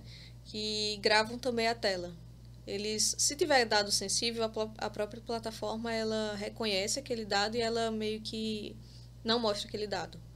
Ah, o número de CPF, o número de conta, alguma coisa assim, ela não mostra aquele dado para a pessoa que está vendo a gravação. Mas ela grava o usuário fazendo, o usuário utilizando ali Entendi, a sua plataforma. E aí tem isso, tem algumas gravações que a galera pega que tem uma pessoa várias vezes clicando no mesmo lugar. Aí a plataforma até coloca uma carinha de raiva. Se pegasse o áudio, tava o cara xingando É. todo mundo, né? Cara, e, e esse negócio é bom, porque eu acho que Sabino também citou essa questão da diferença entre B2B e B2C, né? Que é, às vezes você não tem contato, né, com Sim. o cliente. E aí, como é que você vai fazer? Então, você, você também acha que, nesses casos, não tem nem como falar, né? Tem que saber olhar e Você tomar tem que uma saber decisão. olhar e tomar a decisão. Tem que ter Exato. dado no fim das contas, né? Não É. tem pra onde correr. E e pra testar também, como é que vocês fazem? Porque assim, imagino que você falou no início sobre o MVP, até, acho que vale até a pena falar o que é MVP pra galera, mas assim, existe um processo para criar. E aí você pode entrar também como é que como é que é os passos desse processo e onde é que entra a análise de dados ali, sei lá. Eu acredito que vale a pena citar assim, e a gente conhece é, casos onde tem é, a gente chega no final do produto para ver que que vai dar errado, que não serve ou que, sabe? Então, sei lá, perde dinheiro, tempo da empresa e tal. Então, como é que é esse processo de tomada de decisão e o como é que o da, onde é que o dado entra, em que momento entra para ter um resultado bom, né, no produto. Boa. Bom, dado, acho que dados tem que entrar desde o começo da pesquisa. É, processo de processo de design, né, de construção de um produto, no olhar do designer ali, ele vai, ele passa por algumas etapas básicas, né? Etapa ali que a gente chama de descoberta, que é você entender o pro- problema. Você chegou, alguém chegou para você com uma problemática, com alguma oportunidade, com alguma necessidade, é, e você precisa entender aquilo. Não é simplesmente porque o cara precisa de um botão para fazer tal coisa que realmente aquela pessoa precisa daquilo. Então você tem que entender essa problemática, de onde é que vem isso, né? Então você passa por essa etapa de descoberta. E aí dados entram nessa parte também. Você vai você vai, você pode fazer, se for uma plataforma que já está ali sendo utilizada, né? Você pode usar esse tipo de ferramenta, por exemplo, para colher dados nessa nessa parte. Você pode fazer entrevistas com os usuários. eh, você pode fazer questionários e mandar para as pessoas responderem. É, quando eu falo entrevista, eu falo entrevista mesmo, face to face, seja por um vídeo chamada, seja presencial. E quando eu falo questionário, é aqueles velhos forms do Google, um survey, alguma coisa assim que você envia para as pessoas, né? Então você pode, você pode colher informações desse, desse, desse, desse jeito. Você pode fazer o que a gente chama de desk research, que é basicamente uma pesquisa no Google. É, você, você pode entender os concorrentes ali daquela empresa, daquele produto, enfim, tem várias, tem várias ferramentas, né? No final do dia, essa parte de descoberta, ela tem várias ferramentas, é como se fosse uma caixinha com várias ferramentas e aí a pessoa de designer, ela vai, e de produto, ela vai olhar para aquela caixinha e vai escolher as melhores ferramentas para colher dados, para entender aquele problema, se, que, que aquilo, por que, que aquilo está acontecendo. Aí depois a gente passa para a etapa de definição. Essa etapa de definição é quando a gente junta todos os insights que a gente teve naquela etapa de descoberta e meio que faz um compilado desses dados. Porque assim, tem tem muita coisa aqui nessa etapa, é tipo isso aqui, você pega isso aqui. E aí você tem que reduzir isso, né? Até para você conseguir apresentar para os stakeholders, stakeholders eh, explicando para a galera que talvez não saiba, são os atores que estão envolvidos dentro do processo de de criação do produto. Então, é o dono da empresa, é a pessoa de vendas, é o próprio usuário, é uma pessoa do time de tecnologia. Então, são os atores que vão nutrir esse processo de, de criação, né?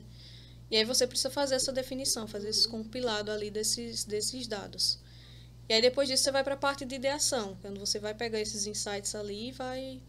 E a partir deles, você vai apresentar para para a galera e aí você pode fazer uma sessão de brainstorming, por exemplo, juntar inclusive com o time de tecnologia, os stakeholders, faz uma sessão de, de brainstorming ali, onde cada um consegue colocar suas ideias e todo mundo consegue discutir. É, enfim, tem várias, várias. Você pode fazer levantamento de hipóteses, tipo, ah, eu acho que se fizer isso vai resolver esse problema dessa forma.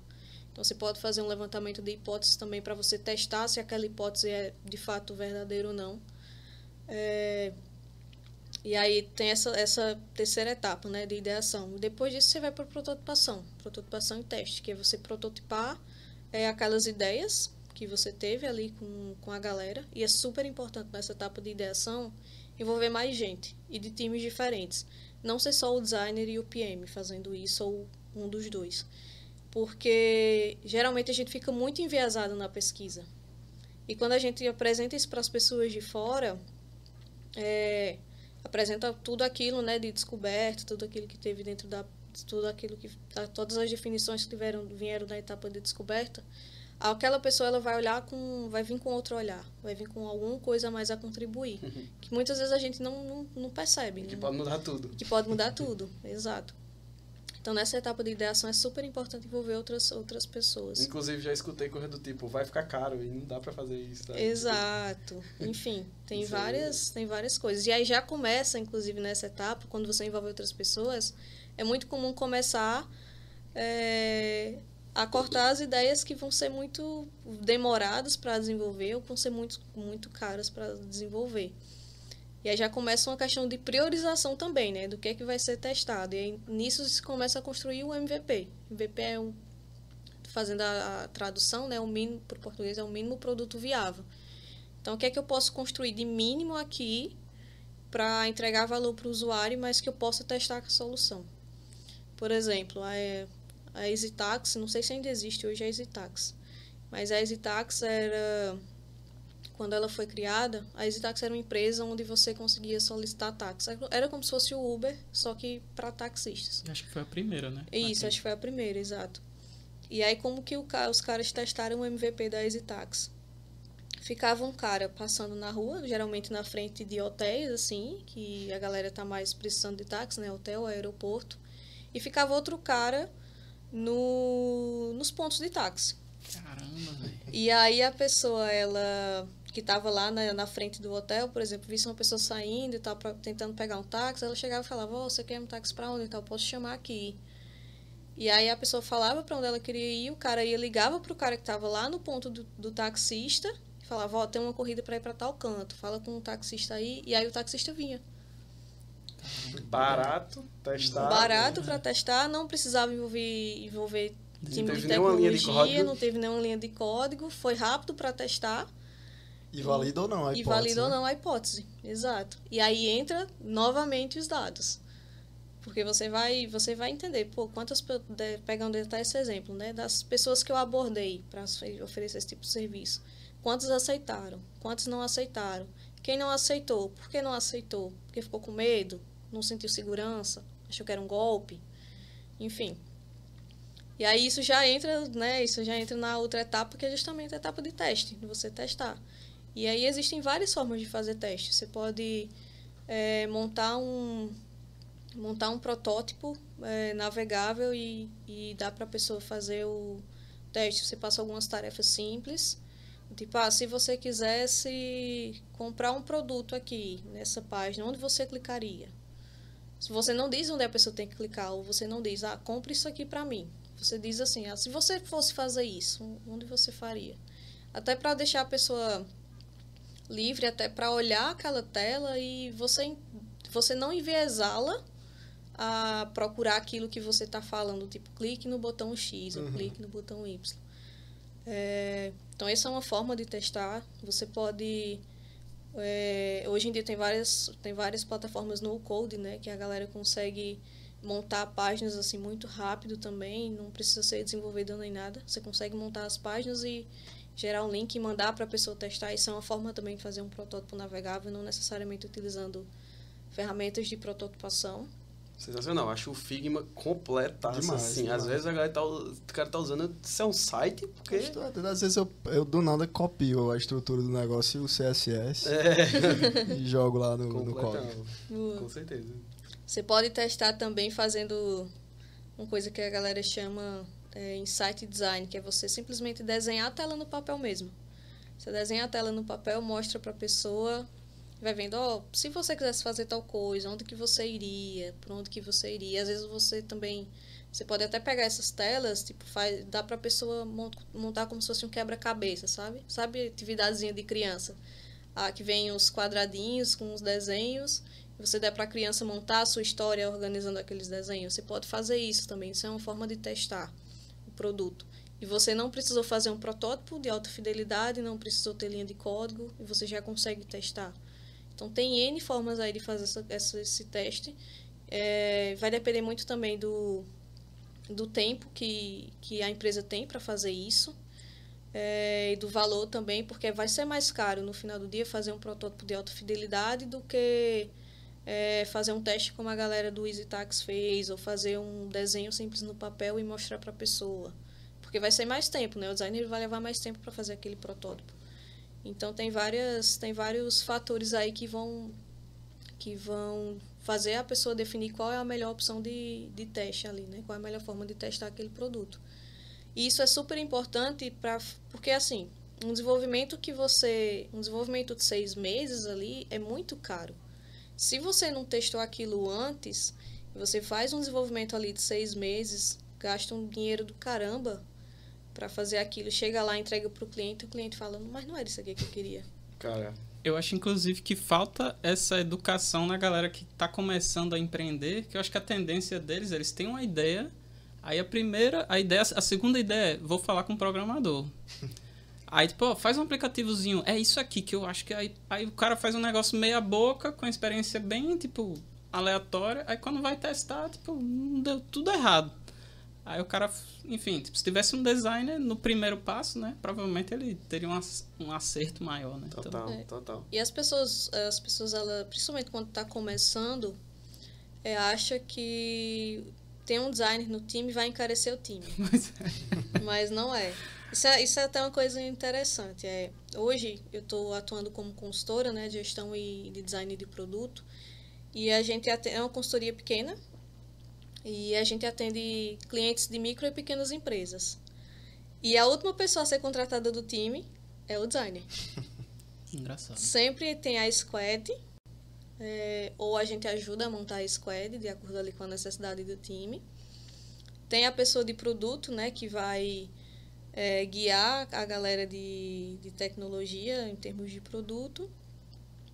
E, e por último é que aparece um designer. E muitas vezes o designer ele só é contratado depois que a gente passa por um processo de consultoria.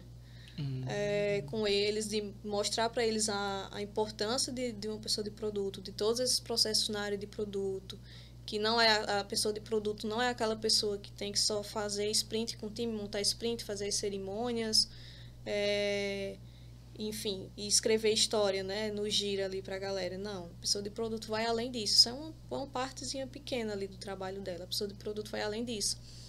E aí as, a, os, a galera, só come, eles só, as empresas elas só começam a se conscientizar disso depois que eles veem o resultado chegando de toda uma organização ali, mesmo tendo uma pessoa só de produto, tendo um PO só no time, mas já vê uma diferença.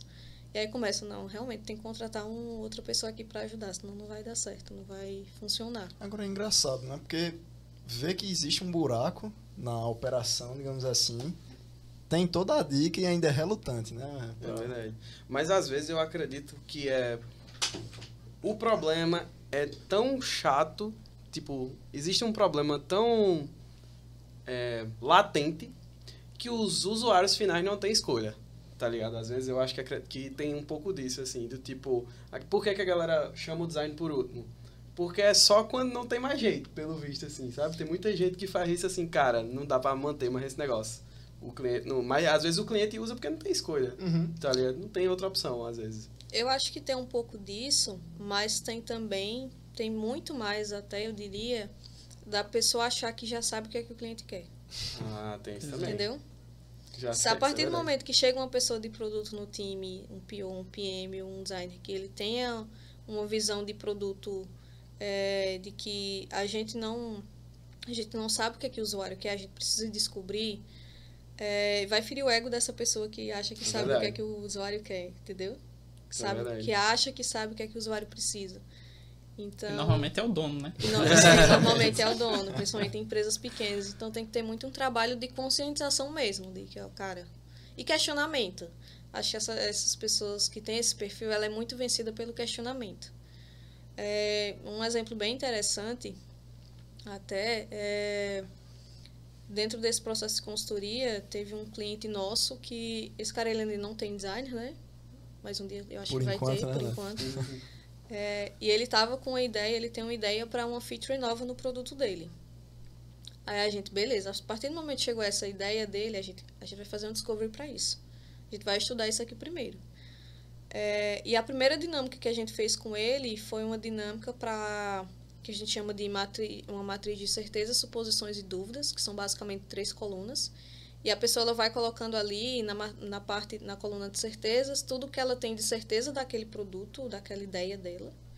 Tudo que ela tem de suposição, ou seja, não tem certeza suficiente ou não tem dado suficiente para provar aquilo, e tudo que ela tem de dúvida. E aí quando a gente fez essa, essa dinâmica com ele, beleza, ele colocou lá tudo que ele tinha, né, de certeza, suposição e dúvida, e aí a gente foi refletir, foi discutir em cima dos cards. Passou card por card, anotação por anotação. E das todas as certezas, de todas as certezas que ele tinha colocado, só ficaram três, o resto virou suposição. Não tinha nada que embasasse. Porque né? ele não tinha nada que embasasasse. Que legal. Isso é legal mesmo. É um reviravolta, eu acho. É um É reviravolta. o cara forçar o outro a ter humildade, já pensou?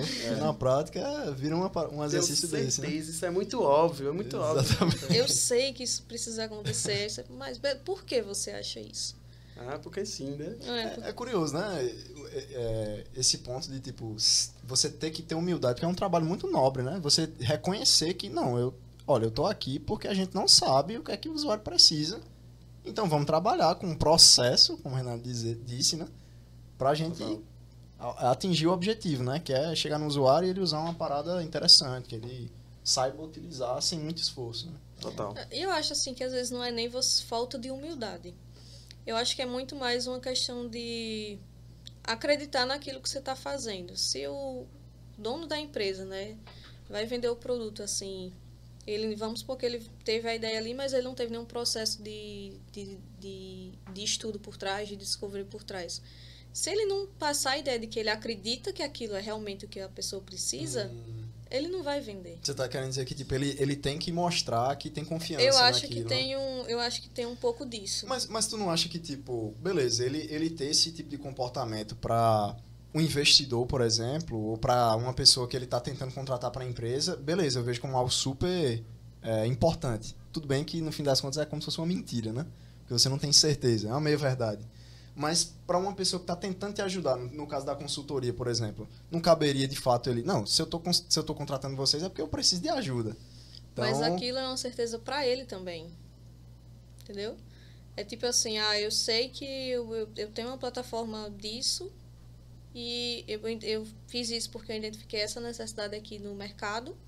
Então eu acho que isso aqui vai super funcionar do jeito que eu construí.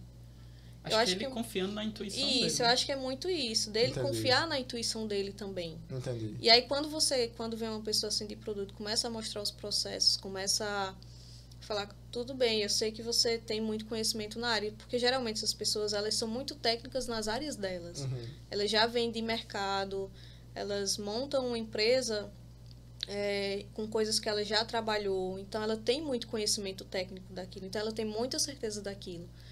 E aí quando chega uma pessoa de produto e começa a questionar coisas do tipo, tá bom, mas é, será que se, se teu usuário fizer isso, será que não vai confundir ele? Será que não vai ser pior? Aí a pessoa começa a, a, Questionar, a né? se questionar também e abrir a mente de que, poxa, beleza, eu sei que tem essa necessidade de mercado, mas talvez eu não saiba qual que é o real problema do, do meu usuário final. Entendi, Entendeu? entendi, entendi. É que Legal. possivelmente ele chegou ali graças à intuição dele. Uhum. Só que para dar o próximo passo não vai Precisa, ser né? suficiente a intuição dele, né? Precisa de Provavelmente vai gastar dinheiro. É. É, e quando toca no bolso, né? E É. que o cara começa a... É. A- aí a pergunta que eu tenho é: a gente falou de muita coisa boa, do que, é que acontece e tal, mas qual é a pior parte de ser designer? Ah, Ou qual foi a pior experiência que você já teve? Acho que pode ser análogo à pergunta. é, eu acho que a pior parte de ser design vai ser muito pessoal mesmo. Cada pessoa vai, vai dizer uma coisa. Pra mim, eu acho que a pior parte é você conseguir lidar com esse tipo de, de comportamento das pessoas. Porque em um primeiro momento é muito. Pode ser muito. é, a pessoa pode ser muito rígida para querer se abrir a sua, a sua opinião, aquilo que você está trazendo. Então, eu acho que isso é a pior parte, assim. de você Cabeça dura. é, a pessoa ser muito cabeça dura. Principalmente se você é muito novo na empresa. Quem que vai achar um designer júnior chegar e começar a questionar fazer vários porquês, assim, começar, por que isso, por que aquilo, igual uma criança pequena. Qual é o CEO, qual é o dono de empresa que vai dar credibilidade para aquela pessoa? Nossa, isso é, É complicado, difícil. porque o trabalho de vocês é fazer isso, né? Exato, é então é questionar tudo. E eu acho que é mais difícil quando é no- no papel de consultor, né? Porque é uma pessoa de fora da empresa ainda, né? Que tá, tá, é, mas é, eu não senti tanto essa dificuldade na consultoria, Sim. porque é, se a pessoa contrata porque ela sabe que ela está sentindo falta de alguma coisa, seja no processo de delivery, nossa, tá, não tá, tá, fal- não tá estruturado, não tô com uma metodologia, não tô tendo visibilidade das entregas do time, tô com a impressão que o time faz, faz, faz, eu sei que ele está trabalhando ali, a galera está trabalhando todo dia dando duro, mas eu não tô vendo entrega. Então, geralmente é até começa assim, né, os nossos nossos os nossos clientes. E aí com, conforme o, tudo vai se organizando, quando chega nessa parte de é, agora precisamos agora precisamos olhar para um pouco mais de gestão e começar a questionar, a pessoa já está mais aberta. É, porque ela já tem, a, já tem uma é, já tem uma comprovação de que o trabalho que a gente vem fazendo de fato está sendo tá sendo proveitoso para a empresa. Então é mais simples. E se espera que ela contribua, né? e se ela espera que pode- ela contribua. Quando você é um designer novo principalmente assim em contexto de startup nova que geralmente contrata ou um estagiário ou um designer júnior porque é mais barato então geralmente as pessoas que entram é, nesse cenário vai ser muito mais difícil. A pessoa vai ser muito mais um. Você vai fazer muito mais prototipação de tela do que de fato um projeto seguindo todas essas etapas, porque ela não vai ter abertura para fazer Com isso. certeza. Cara, é, é difícil. De fato é difícil ficar questionando as coisas e tal. Principalmente porque quando você é levantar, é levantar alguma hipótese, não vai ser naquele momento que você vai provar. Você ainda tem um processo, como você falou, de levantar dados, falar com o usuário e tal. Então é um processo demorado, que querendo ou não, é, gasta dinheiro e tempo também. Eu acho que vai Exato. muito de bom senso, das, talvez, das pessoas e até confiança até, né? E aí é difícil ter esse primeiro passo de confiança, eu acredito, né? É, Principalmente se a pessoa for júnior ou for estagiário, que é o que geralmente a galera quer fazer para economizar dinheiro, né? Não, eu quero ter um design, né? Mas eu lá, o estagiário vai fazer a parte mais difícil, tá ligado? Isso acontece bastante. E tem empresa aí que, tipo, abre um projeto. Não, é, eita, essa parte aqui seria legal pro estagiário, é a parte mais difícil do negócio. o estagiário vai fazer, tá ligado? Não é pra, pra contratar o cara, é pro cara resolver o problema difícil. É pro Então, cara no acredito- final do dia fazer o. Tipo, ah, eu chego com essa demanda e eu quero que tu execute da forma que eu tô fazendo. E aí é muito normal o cara chegar e, e olhar, não, mas você fez lá todas as telas, não, mas eu- isso aqui tem que ficar aqui. Não, mas tem que ficar aqui por conta disso, disso. Não, mas eu quero que arraste pra cá.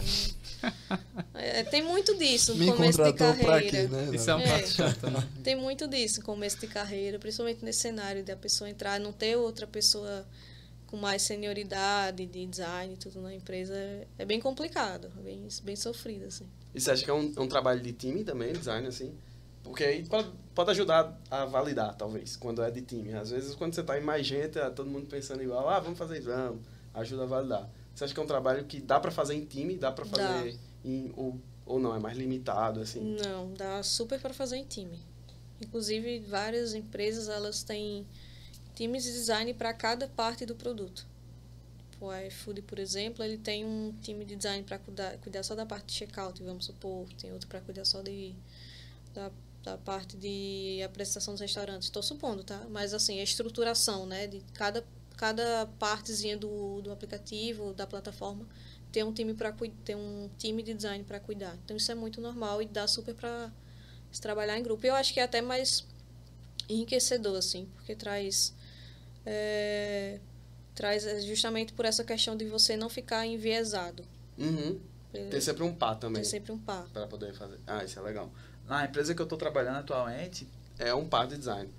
E, e é incrível como eles constroem rápido as coisas juntos por estarem ali batendo cabeça um com o outro e tentando imaginar como seriam as coisas.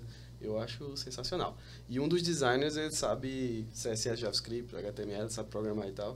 E aí que eu acho sensacional mesmo, cara. Porque é, eu, realmente acho, tipo, que ter algumas skills, a gente, por exemplo, que é programador, se a gente tiver skill de design, ser um exímio programador, assim. Tem umas skills que quando se se juntam ali, se combinam, realmente é muito poderoso. Total. Porque É. e, e- e todo esse processo que o Reinaldo descreveu aqui, é, desde o começo, discovery até a parte de teste, se você for parar para pensar, se a gente começar a aplicar um negócio rigoroso nesse sentido, a gente vai ter um, trabalho com, muita mais quali com muito mais qualidade no fim das Com contas, certeza, né? Porque nem sempre a gente segue, né? Não vamos ser É. hipócritas dizer que não, a gente tem um super processo também, que É. a gente segue direitinho. Tipo, do jeito que você descreveu aí, se a gente conseguisse aproveitar e transicionar para o que a gente faz no dia a dia também, seria super proveitoso. Então, é como o Candê falou, se o cara conseguisse fazer essa multidisciplinaridade assim, é, no dia a dia de trabalho, seria enriquecedor demais para todas as profissões, na verdade, não só para da gente, né? Não só pra dar gente. Candeia falou uma coisa até interessante. É, hoje, a maioria das vagas que você vê no LinkedIn para design de produto, para UI design, para UX, enfim, ou UX UI, é, muitas delas na descrição pede que o designer faça, tenha conhecimento HTML, CSS, JavaScript, sei lá, o que mais. Mas não precisa. Eu, eu também não acho que. Eu acho Não que não é precisa. necessário. É um, é um nice, nice to have. have, né? É, tipo, mas não precisa, assim. Eu não fazer nada disso. Nada, Rapaz, nada, nada. Eu nunca que- tive dificuldade para conversar com o time inteiro. Não, Pois total. é. Eu acho que é um nice to have bem distante, assim. Eu acho que não faz falta. Eu nunca. Eu nunca vi, assim. Nunca Uhum. trabalhei com designer que soubesse. E, tipo, eu nunca senti essa falta. Eu trabalhei com um designer na Vetex que se formou em computação. Entendeu? Eu trabalhei com um Ele se formou em computação, não sei se você chegou a conhecer Cristiano Dalben. Não. Atualmente ele tá no Nubank. Se formou em computação e, e aí ele não, ele não fez design, na verdade ele fez uma transição de carreira depois de computação e era um exímio design, assim, era muito bom também. Mas realmente eu também não acho que tem... É, é um nice to have muito longe, como você falou, Não, assim. concordo Quando também. você vê é que você se surpreende, na Uhum. verdade, É. porque é, é- são coisas que tem muita carga, né? Tipo, você tem que aprender muito. Design por si só já é muito difícil você aprender. E computação também. Como é que você consegue, na cabeça de uma pessoa só, juntar os dois e, né? Total. E o dia de trabalho só tem 8 horas. Não tem como ele fazer as duas coisas ao mesmo tempo. né? Provavelmente ele primeiro vai prototipar e depois vai implementar. Se fosse Exato. duas pessoas, já era em, em paralelo, Já assim. é em paralelo. Um fazia o protótipo, o outro vai desenvolvendo e Total. tal. Não, mas você não fica preocupado não com essa tendência assim de tipo as vagas estarem surgindo cada vez mais vagas com essa característica aí de tipo requisitar que o UI designer, por exemplo, tem esse tipo de habilidade? Não, porque eu vejo que isso é uma coisa mais cultural, é, no sentido de da pessoa achar que a pessoa que vai contratar, né, achar que o designer ele precisa ter isso Barato. e também, é mais parece. barato também, Uhum, que ele vai exercer um que ele trabalho vai exercer um que trabalho outra outro- outro isso. função É, vai né? juntar o cara num. né, é, às vezes Isso. bota. Você vai ser PM também, que era o que o Rodolfo tava dizendo. Não, o que que precisa de um PM de design? É Design, programador. É. É, Então, e assim, é muito cultural também da empresa. Quando a empresa entende, de fato, que porque qual que é o trabalho do design, empresa que já tem maturidade, já tem uma pessoa de produto ali, mais, mais sênior, é, dificilmente você vai ver uma vaga com esse tipo de descrição.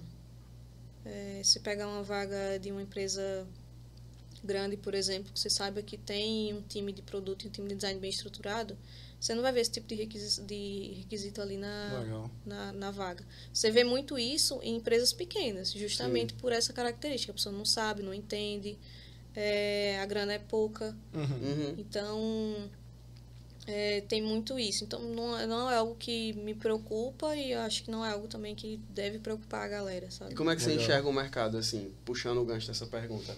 Tá difícil hoje em dia arrumar vaga? Você acha que vai saturar, saturar? Não vai, vai aumentar, mas vai ter mais vaga no futuro? Como é que você vê o mercado hoje em dia?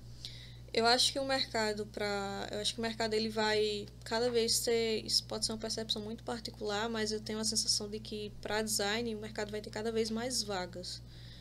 É, é bem menor, claro, do que para o time de, para as pessoas de tecnologia, porque um designer dependendo ali do da quantidade de demandas, ele consegue atender mais de um squad, né? E é um designer para um squad, dependendo do tamanho da squad, claro, é diferente de, de do time de desenvolvedor, que tem que ter uma pessoa, pelo menos ali duas, né? No mínimo duas pessoas. É, então, em termos de proporção, as vagas vão ser menores, mas eu não acho que vai saturar, não. Até porque é, eu percebo que cada vez mais as empresas elas estão tomando essa consciência de que precisa ter uma pessoa de produto, Sim. precisa ter um designer ali atuando nos produtos. Então, eu acho que não é algo que vai se saturar, sabe? Entendi. Uhum. Interessante. E o processo? De. Quero. O pessoal de casa tá pensando em fazer design, não sabe, não tem nem ideia de como é o processo, assim. Dá uma ideia de como seria um processo para você entrar numa empresa de design. Eu tenho curiosidade também, eu não sei. Processo seletivo, né? É, o processo, seletivo. boa. Geralmente, os processos seletivos para design é, tem a etapa inicial ali, né, de, de fit cultural. Saber de- se não é doido, né? Nossa. Todas as empresas têm, né? essas coisas assim, de, enfim, ter aquele primeiro contato com a empresa, né? E aí depois tem, geralmente tem uma etapa é, onde ou você apresenta algum case seu, algum produto que você já fez, alguma coisa que você já, você já construiu, e aí você apresenta o processo, como foi esse processo, como foi ali as coisas, o que que você fez para tomar aquelas decisões, como ficou o visual final, é, como que aquilo foi validado que de fato deu certo, ou se não deu certo, por que não deu certo, como que validou isso. Então, geralmente tem essa etapa. Ou então a empresa ela mesmo pode disponibilizar um case para você, um, um problemática ali, dar alguns dados básicos, alguns direcionamentos básicos, e você tem. Geralmente é uma semana que eles dão para desenvolver um, um projetinho ali, e aí no final você apresenta esse projetinho para para geralmente é um designer que avalia e outra pessoa de produto ou dois designers, enfim. Tem essa tem essa etapa técnica, né? O case técnico, seja um case seu ou seja um case que a empresa Sim. passa para você fazer. E aí, por, por último, é, aí vai depender muito da empresa, ou tem a etapa final ali de com algum gerente da empresa, um- uma entrevista mais com a gerência, alguma coisa nesse sentido, ou então já vai logo para a proposta. Então, Entendi. tem no, no mínimo três, duas, duas etapas aí. E essa questão do portfólio, de um case que você já fez, não é meio que um loop, não? Tipo, pra ter portfólio você precisa trabalhar e pra trabalhar precisa ter portfólio. Como é que foi você encarar essas, essas, essas dificuldades, assim, de entrar no mercado? Porque eu, eu tenho esse meu, meu amigo de, que fez design também, ele passou muito tempo fazendo portfólio, né? Tipo, fazendo o projeto pra ele mesmo, pra ver se conseguia, sabe? Como é que você acha que é esse cenário, assim, precisar de portfólio, de procurar emprego e é difícil entrar porque você não tem e tal? É, eu acho que quem está querendo entrar nessa, principalmente se for muito júnior, né? É super importante isso de você tentar fazer um projeto seu. É, hoje em dia, inclusive, tem vários sites que você consegue. Eles geram desafios para você. Uhum. É, você clica, você acessa e é super simples assim, aparece um desafio, ah, eu preciso de um aplicativo para fazer tal coisa. E aí em cima daquela frasezinha simples você começa a desenvolver Entendi. uma coisa fictícia, um projeto E fictício. você acha que tem preconceito com, com isso? Tipo, a galera olha Não. e diz, ah, isso aí tu feito, não- nem existe isso aí. Tu... Não, não, tem. não tem, porque principalmente se for para uma vaga mais júnior, Uhum. porque a pessoa ela para vagas mais júniores, a pessoa ela tá muito mais preocupada em saber se a pessoa entende Entendi. o que precisa ser feito, se ela Ah, tem legal. senso de organização dos dados, se ela consegue estabelecer um, uma linha de raciocínio para chegar na solução final. Então, não, isso não é visto como, como preconce, de forma Inválido. preconceituosa ou inválida. Se você é uma pessoa que vai participar de uma entrevista para um cargo mais pleno, aí é interessante Talvez, que se você sim. puder, né, porque muitas vezes a gente não, não pode apresentar coisas que a gente já fez em outras empresas, né, questão de, de contrato e tudo mais. Mas se você tiver, é interessante que você traga exemplos de outras empresas para mostrar como foi o seu trabalho em equipe, junto com o time e tudo mais, que aí já vai trazer outra perspectiva para a pessoa. É, e nessas entrevistas, inclusive para pessoas, para cargos mais plenos, é muito perguntado isso, como que é, como que foi com o time, como como era a comunicação com o time, se conversava com outros times, no seu do time de desenvolvimento, é, qual foi o resultado que isso trouxe para a empresa. Então é importante já ter um já ter um é interessante, né, se possível, já ter um case de carreira mesmo assim, que traga isso, né? Traga como foi essa construção dessa linha de raciocínio para a solução e o que que aquilo gerou de impacto para para a empresa, porque você já tem um tempo ali que está trabalhando. E eu acho bem valioso, assim. Para a computação especificamente, eu acho que a gente está melhorando bastante no processo, porque não tem essa etapa de. Geralmente não tem essa etapa de pegar uma coisa que você participou para você explicar.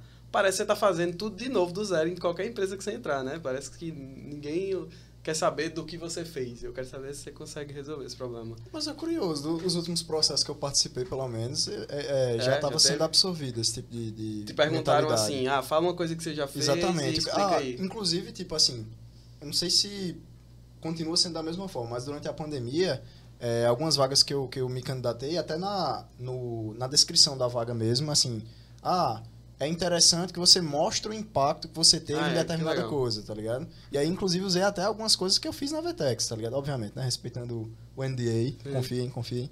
É, mas, tipo, eu já, já me deparei com algumas vagas, não, não somente uma, pra dizer que, tipo, ah, Sim. foi só essa especificamente, mas que requerem. Entendi. Já passei Ligado? por isso, mas não na etapa técnica, pra falar a verdade. Já passei por isso em empresa grande, mas na, na etapa mais que você tá falando com a gerência e tal, pra ele entender como é sua dinâmica de trabalho em equipe. Mas Entendi. nunca passei numa etapa técnica, assim. Não, Curioso. acho que eu já passei, assim, remotamente uma vez, assim. Mas no geral, acho que as pessoas, pelo menos dos que eu passei, as entrevistas eram mais tipo, "Então, resolva esse problema É. agora. Sabe? Eu fiquei com a impressão que o processo que Renato descreveu, ele é melhor para perceber como é a pessoa trabalhando. Eu também, mesmo. eu Sim. também. Porque no da, de computação, assim, engenharia de software, a etapa técnica é uma simulação bem distante, né? Exato. E tem uma pressão que o É. cara, você não sabe como Um é que o cara tempo, trabalha. Às vezes o cara tem que Exatamente. melhorar uma solução e muito longe do que tu vai fazer no Pois trabalho. é, quando do você dia a dia. entra, tem vários memes disso, né? É. Tipo, como é difícil o processo seletivo, quando é na hora, ah, é só isso. É bem comum isso. Inclu e, e aí tem isso de você falar o impacto e tal, é, é verdade. Só que aí é uma coisa, uma conversa, né? É uma você não conversa, tá é apresentando fato. Isso é verdade. um artefato e defendendo. Então, me parece um bom processo. Isso é também verdade. acho, Parece até um TCC, né? Uma apresentação de É, TCC, porque quase. você tem um, um material lá pra mostrar pra galera, né? Eu acho. Quase isso. Não, brincadeira, não é isso não. Senão a galera vai desencorajar a galera aí É a, verdade, é verdade. a, a fazer. Mas é mais simples, assim. Quando a empresa passa algum case para você fazer, são cases simples. Coisas simples, pede uma, duas telas no máximo. Não é nada muito elaborado. São geralmente coisas que dá para você fazer ali em uma semana. Até porque a empresa tem isso, tem, na- tem em mente que a pessoa ela não tem só aquilo para fazer. Ela não vai dedicar todo o tempo da semana dela para fazer aquele case. Ela vai ter outras coisas para fazer. Total. Cara, eu já participei de processo seletivo de empresa, na verdade, que passava tarefinha de casa, assim, sabe? É, que era pra você fazer uma coisa em tantos dias, assim. Eu, particularmente, não gosto disso. Porque eu acho que desconsidera um monte de coisa. Principalmente que, às vezes, você está trabalhando atualmente numa empresa e tal. E é, eu acho que tem um meio termo bom aí. Tipo, também não acho nosso processo seletivo ideal. Porque ele requer que você seja muito em 40 minutos, em uma hora e tal. Mas eu também acho que tem um meio termo aí de, tipo, botar pra casa, pra você fazer alguma coisa. Tem que ter algum encaixe. O cara, sei lá, tem que conseguir... Não sei. é, pe- pensar na sua agenda também. Ou perguntar pra você o que é que você prefere e tal. Mas Total. é um- uma coisa bem difícil. Só queria lembrar o pessoal de casa também pra fazerem perguntas. Façam perguntas, galera. A gente... Eu, cê- tu tá no, no YouTube? Aberto aí? Tô com uns dois aqui. Pronto, olho. eu tô no Instagram aqui. Se vocês quiserem mandar uma pergunta pra Renato, fiquem à vontade. Eu lembrei de um caso verdadeiro dessa coisa de os, os designers eles fazerem, eles procu olharem para um, uma solução que já existe e faz a versão dele, né? Muitas vezes a pessoa olha o Netflix e faz um, um remake. Sim. Teve um caso de um cara que refez, talvez vocês já tenham ouvido falar, a, o papelzinho comprovante do cartão de crédito Sim, de uma vi. certa adquirente aí, que eu tenho medo de falar. Porque ela perdeu o processo. Foi considerado plágio. Ela copiou o trabalho do cara. Eu vi, eu vi isso aí. Eu vi isso aí no LinkedIn, não foi? Foi. Acho isso que foi no LinkedIn. Eu vi no LinkedIn, o cara compartilhou É. isso e tal. Achei Exato. sensacional. copiou Assim. exatamente. Pô, o trabalho do cara foi muito bom, mas a empresa foi cara de pau, né, velho? Cara de pau. Pegando até esse, esse gancho é, de fazer case, principalmente a pessoa júnior, né? Fazer projetos fictícios. Uma coisa interessante que eu acho que acabou, a gente acabou não falando é que é, para você ser design de produto, ser UX, ser UI, você não precisa necessariamente fazer uma graduação. Até porque dificilmente você vai ter uma graduação focada só em artefatos digitais. É difícil. É, eu, pelo menos, não conheço nenhuma no Brasil. É, mas hoje em dia tem vários cursos que você consegue fazer de alguns meses, é, que você consegue sair com conhecimento para começar a atuar na área. E muitos desses cursos, eles já incentivam você a fazer um projeto fictício dentro dele. Então, você vai aprendendo a teoria e aplicando na prática ao mesmo tempo. É, e aí, no final do curso, você já sai com um, um projeto para usar no seu portfólio para ir para o mercado de trabalho mesmo. Então, isso é uma dica importante. Assim, quem quiser Legal. conhecer mais, não necessariamente você precisa fazer uma graduação. Eu fui por esse caminho de graduação porque eu me caí de paraquedas, né? Acho que deu para entender isso. É, e aí me encontrei lá dentro e depois até fiz especialização em, em design de em UX, em UX é, Experience. Não, User em experience. User Experience. É, para ter um pouco mais desse, dessa, dessa veia ali de design de experiência mesmo. Mas aí foi por opção. Eu quis fazer isso. Mas hoje em dia eu faço alguns cursos para me especializar mesmo. Tipo, já fiz. Me especializar não. Mas me atualizar né, nas, nas ferramentas de trabalho e tudo, que vai, tudo vai mudando. É igual, é, acho que linguagens de, de para computação, né? Linguagens de código ali. Tem, sempre tem um Python 1, Python 2, Python 3, e, enfim. Tem várias, várias. As coisas vão se atualizando. Então hoje eu sempre faço alguns cursos aí para ir me atualizando, mas dá, são cursos. Eu estava até falando para Gustavo, eu estou fazendo um curso de PM, é, de Product. Manager agora. Você foi provocar, ela ficou caladinha ali. Foi humilde, foi humilde ela. E eu estava até falando para Gustavo que a primeira parte do curso para mim está sendo bem chata, digamos Replay, assim. Está sendo bem replay, exato, porque é muito focado nessa coisa de discovery da pessoa de, de produto e entender o usuário, né? E eu já fiz alguns cursos desses, já fiz a graduação e tudo mais, então está sendo chato para mim. Mas para uma pessoa que está entrando no mercado agora, isso é super importante. E dá para sair do curso. A gente nesse curso, por exemplo, a ideia é final, no final sair com um case para uma vaga de APM, de Associate Product Manager. Então você já sai com alguma coisa geralmente desses cursos. Então se a pessoa está querendo testar, é, poxa, acho que isso é Verdade. interessante. Você não precisa de quatro Você não anos, precisa de né? quatro anos. E tem muitos cursos gratuitos também. A pessoa que está querendo testar. Tem vários, tem vários cursos gratuitos. Acho que a própria Team, se eu não me engano, tem um curso gratuito de UX. O Google também tem, se eu não me engano. Então, Então dá para você testar. E aí, se você gostar, você faz coisas mais especializadas, vai, fazer, vai estudar um pouco mais, enfim. Eu entendi que não é necessário ter a graduação, mas Não é tu recomendaria? Tu... É, vai depender muito do que a pessoa quer e da. de Se como que é a vida dela. Arquitetura, Se ela quiser arquitetura que cai de paraquedas em design. Brincadeira. Mas acho que vai depender muito do, da vontade da pessoa, sabe? Se ela está numa fase da vida dela que ela consegue fazer uma graduação também, que muita gente ela migra, né, de área, às vezes, às vezes nem fez graduação, mas trabalha em outra coisa e aí tá migrando e faz um curso desse. É, no meu caso foi importante porque eu estava muito no começo, eu entrei com? 17, 18 anos já graduação, 18 anos. Então não, não tinha conhecimento de nada disso. O design era totalmente novo para mim. Então a graduação me fez ter uma, uma abertura, né, para o mundo. Mas hoje em dia, com a quantidade de informações que a gente tem, e nos últimos anos essas, essa profissão ela foi ela foi tendo muita visibilidade, né? Foi aparecendo muita coisa, ah, faz um chama um design, não sei o quê. É, então tem muita informação sobre isso. Então dá para a pessoa conseguir ter acesso ao que eu tive na graduação sem necessariamente precisar fazer uma graduação. A não ser que a pessoa queira. Eu, E, e no processo seletivo, o diploma ele vale alguma coisa a mais? Não, Tá. né? ninguém pede. Ninguém pede. Igual a ninguém computação. mas, mas, assim, Até hoje eu espero pedir o meu.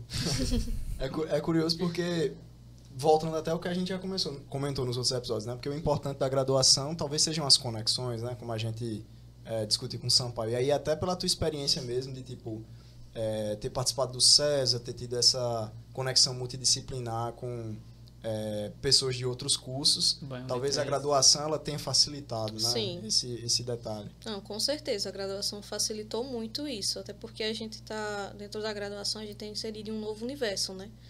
Você entra, você não, não conhece nada daquilo ali, é, é uma outra, é outra coisa. Você, a sua mente se abre, assim. E é diferente de você tá, comprar um curso online e estar ali na frente do computador, mesmo que faça em grupo, por exemplo, mas está só ali. Você é outra pessoa do lado da tela, não tem esse contato, né? essa, essa, essa interação com outras pessoas. Então, isso sim é um fator super importante é, de você fazer a graduação, fazer uma graduação e, e para poder se inserir no mercado. E se a, essa for a vontade, a dica é procurar cursos que, que sejam mais voltados para. Se você sabe que tem só quer fazer produto digital, procurar alguns cursos que sejam mais voltados para isso. Ah, se eu não me engano, o curso da, da Universidade Federal do Caruaru de Design, ele, tem, ele é um pouco nessa linha. Ele tem os primeiros anos deles, dele é mais generalista, Hum. e depois você consegue escolher para qual área você vai seguir, se é para design gráfico, Legal. moda, enfim. Em Natal é assim pra engenharia. Eu não sei o nome do curso lá, mas é assim, dois anos você faz, tipo, engenharias, sabe? Que é bem comum mesmo, né? As engenharias, os dois primeiros anos, acho que tá Uhum. divergindo agora. E os outros dois você escolhe se você quer seguir pra computação, não sei o que e tal, robótica. Legal. E você falou do César, tem o César School também, que Isso. são cursos novos, assim, que é bem direcionado, né? É, o César School é a faculdade do César. É, e tem cursos tanto, acho que de graduação tem em ciências da computação e a graduação de design. Tem cursos de MBA, tem pós-graduação, tem mestrado profissionalizante, mestrado profissional. E tem vários outros cursinhos de extensão, digamos assim, que qualquer pessoa consegue fazer também. Acho que alguns exigem você tem algum a, a graduação, sabe? Ah, Você já Uhum. tem graduação em computação, você tem graduação em design, publicidade e tal. Então, tem tem algumas tem alguns pré-requisitos a maioria dos cursos deles, mas tem sim o César School. Boa. Tem pergunta por aí? Vamos olhar, vamos checar. Temos um aqui do sócio da rua. Qual a interferência das IA no mercado de design? O que é que tu tem visto ultimamente com essa introdução aí desse danado desse chat GPT, por exemplo? Boa né? pergunta. Boa pergunta. Bom, eu tenho visto as IAs facilitando o trabalho do design, mas nunca substituindo. Em nenhum cenário eu vejo o IA substituindo o trabalho do design. Mas facilitando bastante, por exemplo, é, tem hoje tem várias IAs que com- você consegue gerar imagens, né? Você coloca ali o estilo de imagem que você quer e a IA gera para você. O próprio ChatGPT, acho que dá para utilizar dentro desses processos de design, por exemplo. Você está precisando fazer um desk research, está precisando pesquisar um pouco mais de mercado, então você usar o ChatGPT para isso, acho que é uma ótima ferramenta. É, então acho que as IAs elas vão ajudar muito, facilitar muitas coisas no trabalho do design. Talvez até montar uma apresentação, jogar os dados de jogar o, o bruto assim da, da pesquisa e pedir os principais insights. Acho que nisso são ferramentas que vão ali é, auxiliar muito, assim como o Figma auxilia na prototipação, o Photoshop auxilia a galera de design gráfico, o Illustrator também auxilia a galera de design gráfico. Eu vejo as IAs indo muito é, nesse sentido, dentro da interferência delas no design sendo, sendo bem nessa, nessa linha. E quanto a é, pensar em como inserir IA na vida do cliente? Você acha que já tem uma linha disso assim ou você acha que está um pouco distante? Tipo, na hora de pensar no produto, onde é que eu consigo colocar uma IA aqui no cliente? Onde é que entraria um chat GPT? Ah, aqui seria legal botar alguma coisa nesse sentido. Você acha que já tem uma maturidade para os designers do mercado já pensarem nessas coisas ou não? Tá muito cedo, ou sei lá. Sinceramente, vou te falar que eu não sei.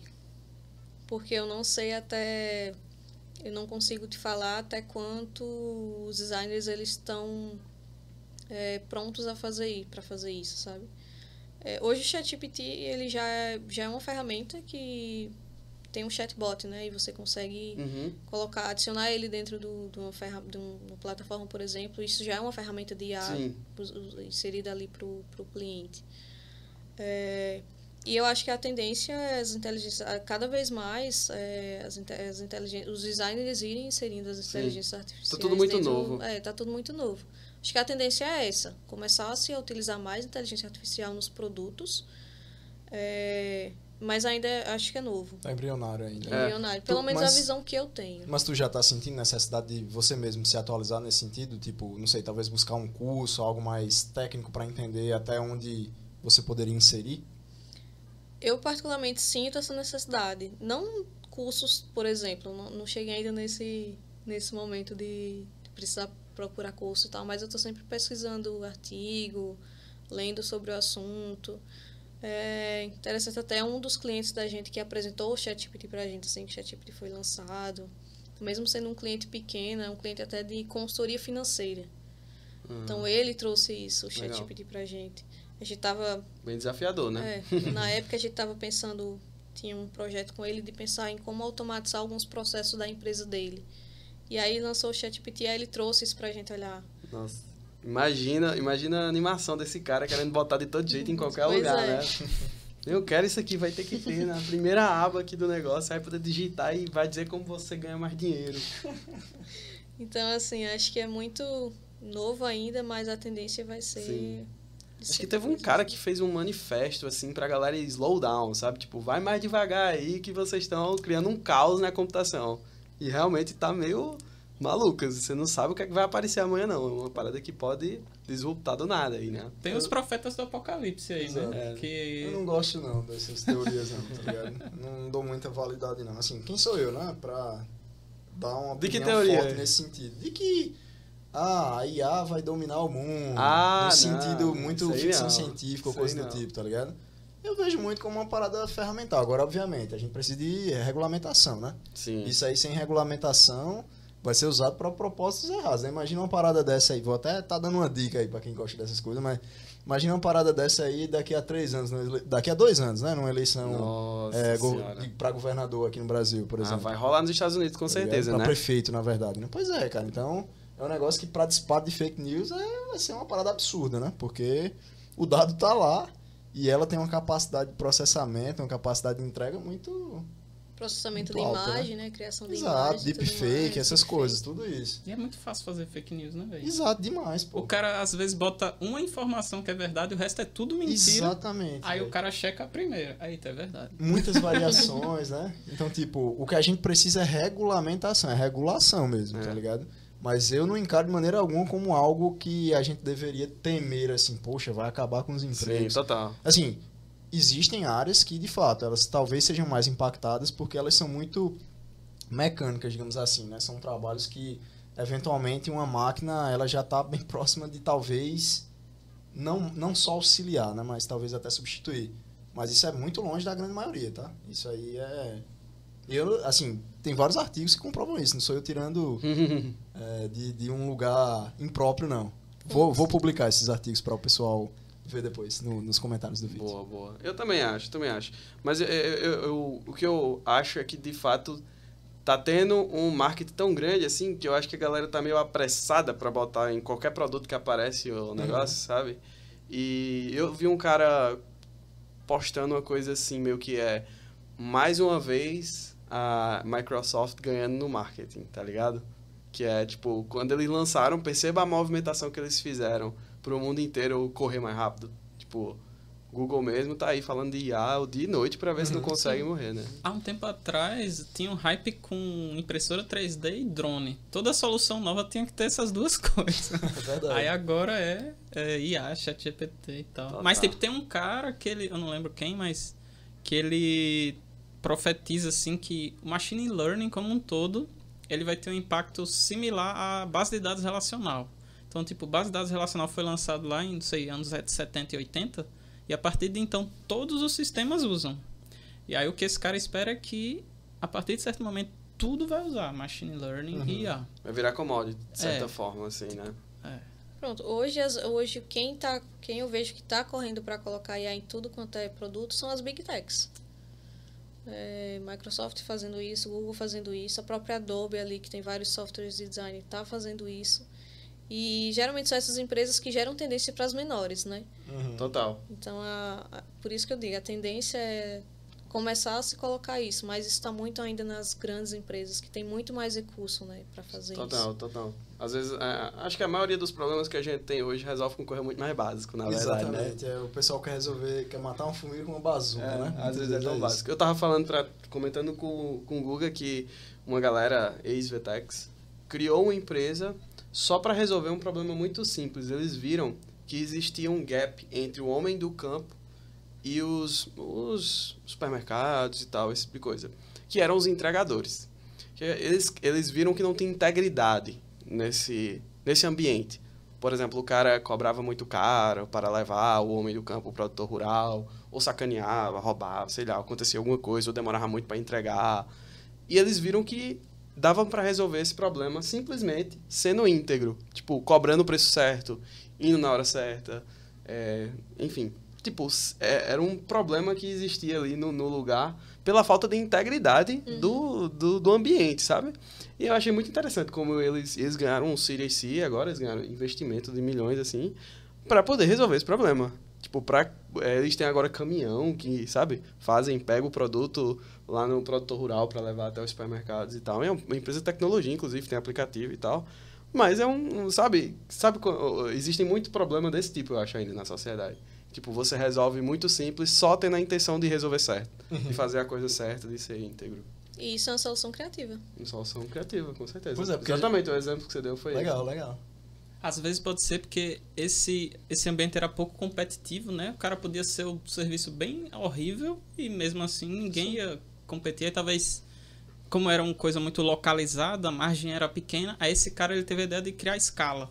Então ele tem margem Exatamente. pequena no Brasil todo, aí ele consegue ter um serviço bom. Não pode ser nessa, nessa, nesse naipe. Não, é, é- é nesse sentido mesmo, acredito eu. E é curioso, porque, tipo, essas tendências talvez dificultem, né? Essas, essas coisas mais simples, que são mais baratas de, de serem Total. desenvolvidas, surgirem, né? Porque você fica tentando resolver um problema com uma solução forçada, né? Você fica tentando encaixar de qualquer forma aquele negócio, e aí você perde, talvez, o time para outra coisa, para um negócio mais simples, que não requer aquilo. né? Mais pragmático. Mais pragmático. é. Eu acho que tá faltando isso. Eu acho que a gente tá caminhando para ser menos pragmático, na verdade. É verdade, é verdade. E eu ainda acho que tem problema muito que não é resolvido localmente, sabe? E que a gente deixa de fazer ou desiste muito antes de tentar porque acha que aquilo já tá resolvido de outra forma, tá ligado? É, e eu acho incrível quando eu chego numa cidadezinha do interior e eu vejo que tem o iFood deles. Sim. E que a galera usa mais o aplicativo deles do que o, o próprio iFood, tá ligado? Tentou rolar uma tendência dessa em Lagoa de Roça, não foi, Foi. né? Com, qual, era o nome do Acho aplicativo? que era lembra? entrega. Minha entrega, né? Minha entrega. É, mas Muitas não- vezes é porque o aplicativo não chega lá, né? É, É. exato. Aí a galera, eu quero também. Aí É, a gente mora num lugar que não chega Uber, não chega iFood, apesar da gente dizer que é um bairro de Campina, É, mas... mas não chega. É, A gente viu uma coisa parecida em Maragogi, né? isso. Tinha vários aplicativos é, menores é, de, de transporte e a galera preferia usar esses aplicativos do que usar o Uber ou 99. Eu, provavelmente eu, ganhava mais. eu né? particularmente dou super valor, assim, Uhum. na, na real. Acho muito massa. Acho que estimula o mercado local de outras pessoas resolverem o problema. Exato, até as pessoas mesmo que, que criaram uma das soluções, a gente conversou com um dos caras que era parceiro, né? Que era Uhum. sócio em um- em uma das soluções. Eles são de lá, cara, são pessoas que moram lá, então ele trabalha inclusive com esse tipo de transporte. No fim das contas, o que ele fez foi tentar facilitar o trabalho dele e ajudar os demais que estavam sofrendo com as taxas abusivas, né? Do, Sim. das soluções existentes. E provavelmente o Uber não vai conseguir entrar lá. Exatamente. Total. Isso é Total. massa. Uma coisa que eu aprendi agora na empresa que eu tô é que muita gente só quer ser ouvido, sabe? E, tipo, quando é uma empresa muito grande, assim, tipo o iFood, não tem com quem você reclamar, Não tem, velho. por exemplo. E muita gente só quer ser ouvido mesmo. É tipo assim, o cara quer falar mal e tal, e você escutar e dizer que você vai resolver. Às vezes você, você não precisa nem resolver. É, mas, Mas, você se tá você escutando. escutar a pessoa e dizer realmente, e concordar com ela, e ela ser ouvido, ela vai preferir o seu produto. Assim, isso eu aprendi, tô Legal. aprendendo. Psicologia total, né? É, não, é realmente, eu acho. Tem muita gente que tem um monte de coisa guardada assim, só quer ser ouvido, sabe? Ah, legal. Aí você fica calado, escuta ele e no final concorda. E aí ele tá felizão, velho. Mas me impressiona, tem muita empresa que é gigante e não tem um 0800. O cara que quer ligar pra dar uma opinião, não tem, não tem pra onde ligar. É muito doido, né? Se tiver, é muito difícil de achar. Pois é. Já Tem tentou resolver. Conseguir entrar em contato, né? Real, É. tipo, às vezes tem e o cara fica lá 30 minutos no- escutando musiquinha de elevador, né? É. Já tentou resolver alguma coisa pro telefone no Nubank? Já é engraçado. Já Eu- vi reclamação desse. É, não tem como, Não assim. tem. Você- se você tá com pressa de resolver alguma coisa, ou você não conseguiu resolver pelos. Tipo, pra cair no atendente. É, no Nubank é difícil, assim. Você tem que passar por muitos níveis de chat lá. E você, quando é, é- Às vezes você quer falar com uma pessoa, tá ligado? Você não quer ir pelo negocinho lá, porque seu caso é meio especial, alguma coisa assim. É E difícil. tem, tem call center, essas robozinhos, né? Que tipo, você passa por um labirinto, né? Digite um, digite dois, digite É, três. é. Aí tem uns que é uma mensagem gravada. E tipo, desliga. Aí pô, perdi todo esse caminho. É. Eu podia é. voltar, né? Aí não, aí vai ser toda aquela coisa. Não. E, e eles, novo. e eles embutem uns marketing no meio. Você já sabia que tem tal, É, não sei o quê. Experiência, Experiência terrível. terrível. Não tem um design lá, com certeza não tem. Eu, eu acredito que deve ter o design pra Mal piorar. intencionado. É, exatamente. É o design pra piorar a experiência. Pra o cara nunca mais ligar, né? É, é igual a, o, o cara, quando você vai contratar qualquer coisa, você é atendido em 5 minutos e resolvido em 2 minutos. Mas pra cancelar, vai ter um é designer problema. de péssima experiência, tá ligado? não, não tem isso, né, Nali? Que tipo. Até a cor do botão influencia, né? Sim. O cara coloca um negócio com, com a cor mais terciária, né? Pra cancelar, porque chama menos atenção pro cara fazer esse tipo de coisa, né? Tem. Você, você tem. Às vezes você tem até um botão que é. Tem o preenchimento, tudo bonitinho, né? E o botão pra cancelar é só um texto. Nada mais. E aí, será que você já brigou com seus princípios pra fazer um produto do tipo, tipo, o cara foi lá e disse, não, tem que botar o botão cancelar longe mesmo pra ele não cancelar, e você foi contra seus princípios? A letra miúda. A letra É. miúda. Não, eu sempre. Tem uma, tem uma coisa, uma das. Não vou exatamente lembrar o nome agora, mas tem meio que uma regra do design que fala que você um bom um dos, dos princípios ali de um bom design é você dar a opção do usuário desfazer a sua ação de forma rápida. Então a ideia pelo menos sempre sempre conseguir aplicar isso, né, do cara conseguir conseguir fazer ali a ação dele, mas ele conseguir reverter Sim. de forma rápida.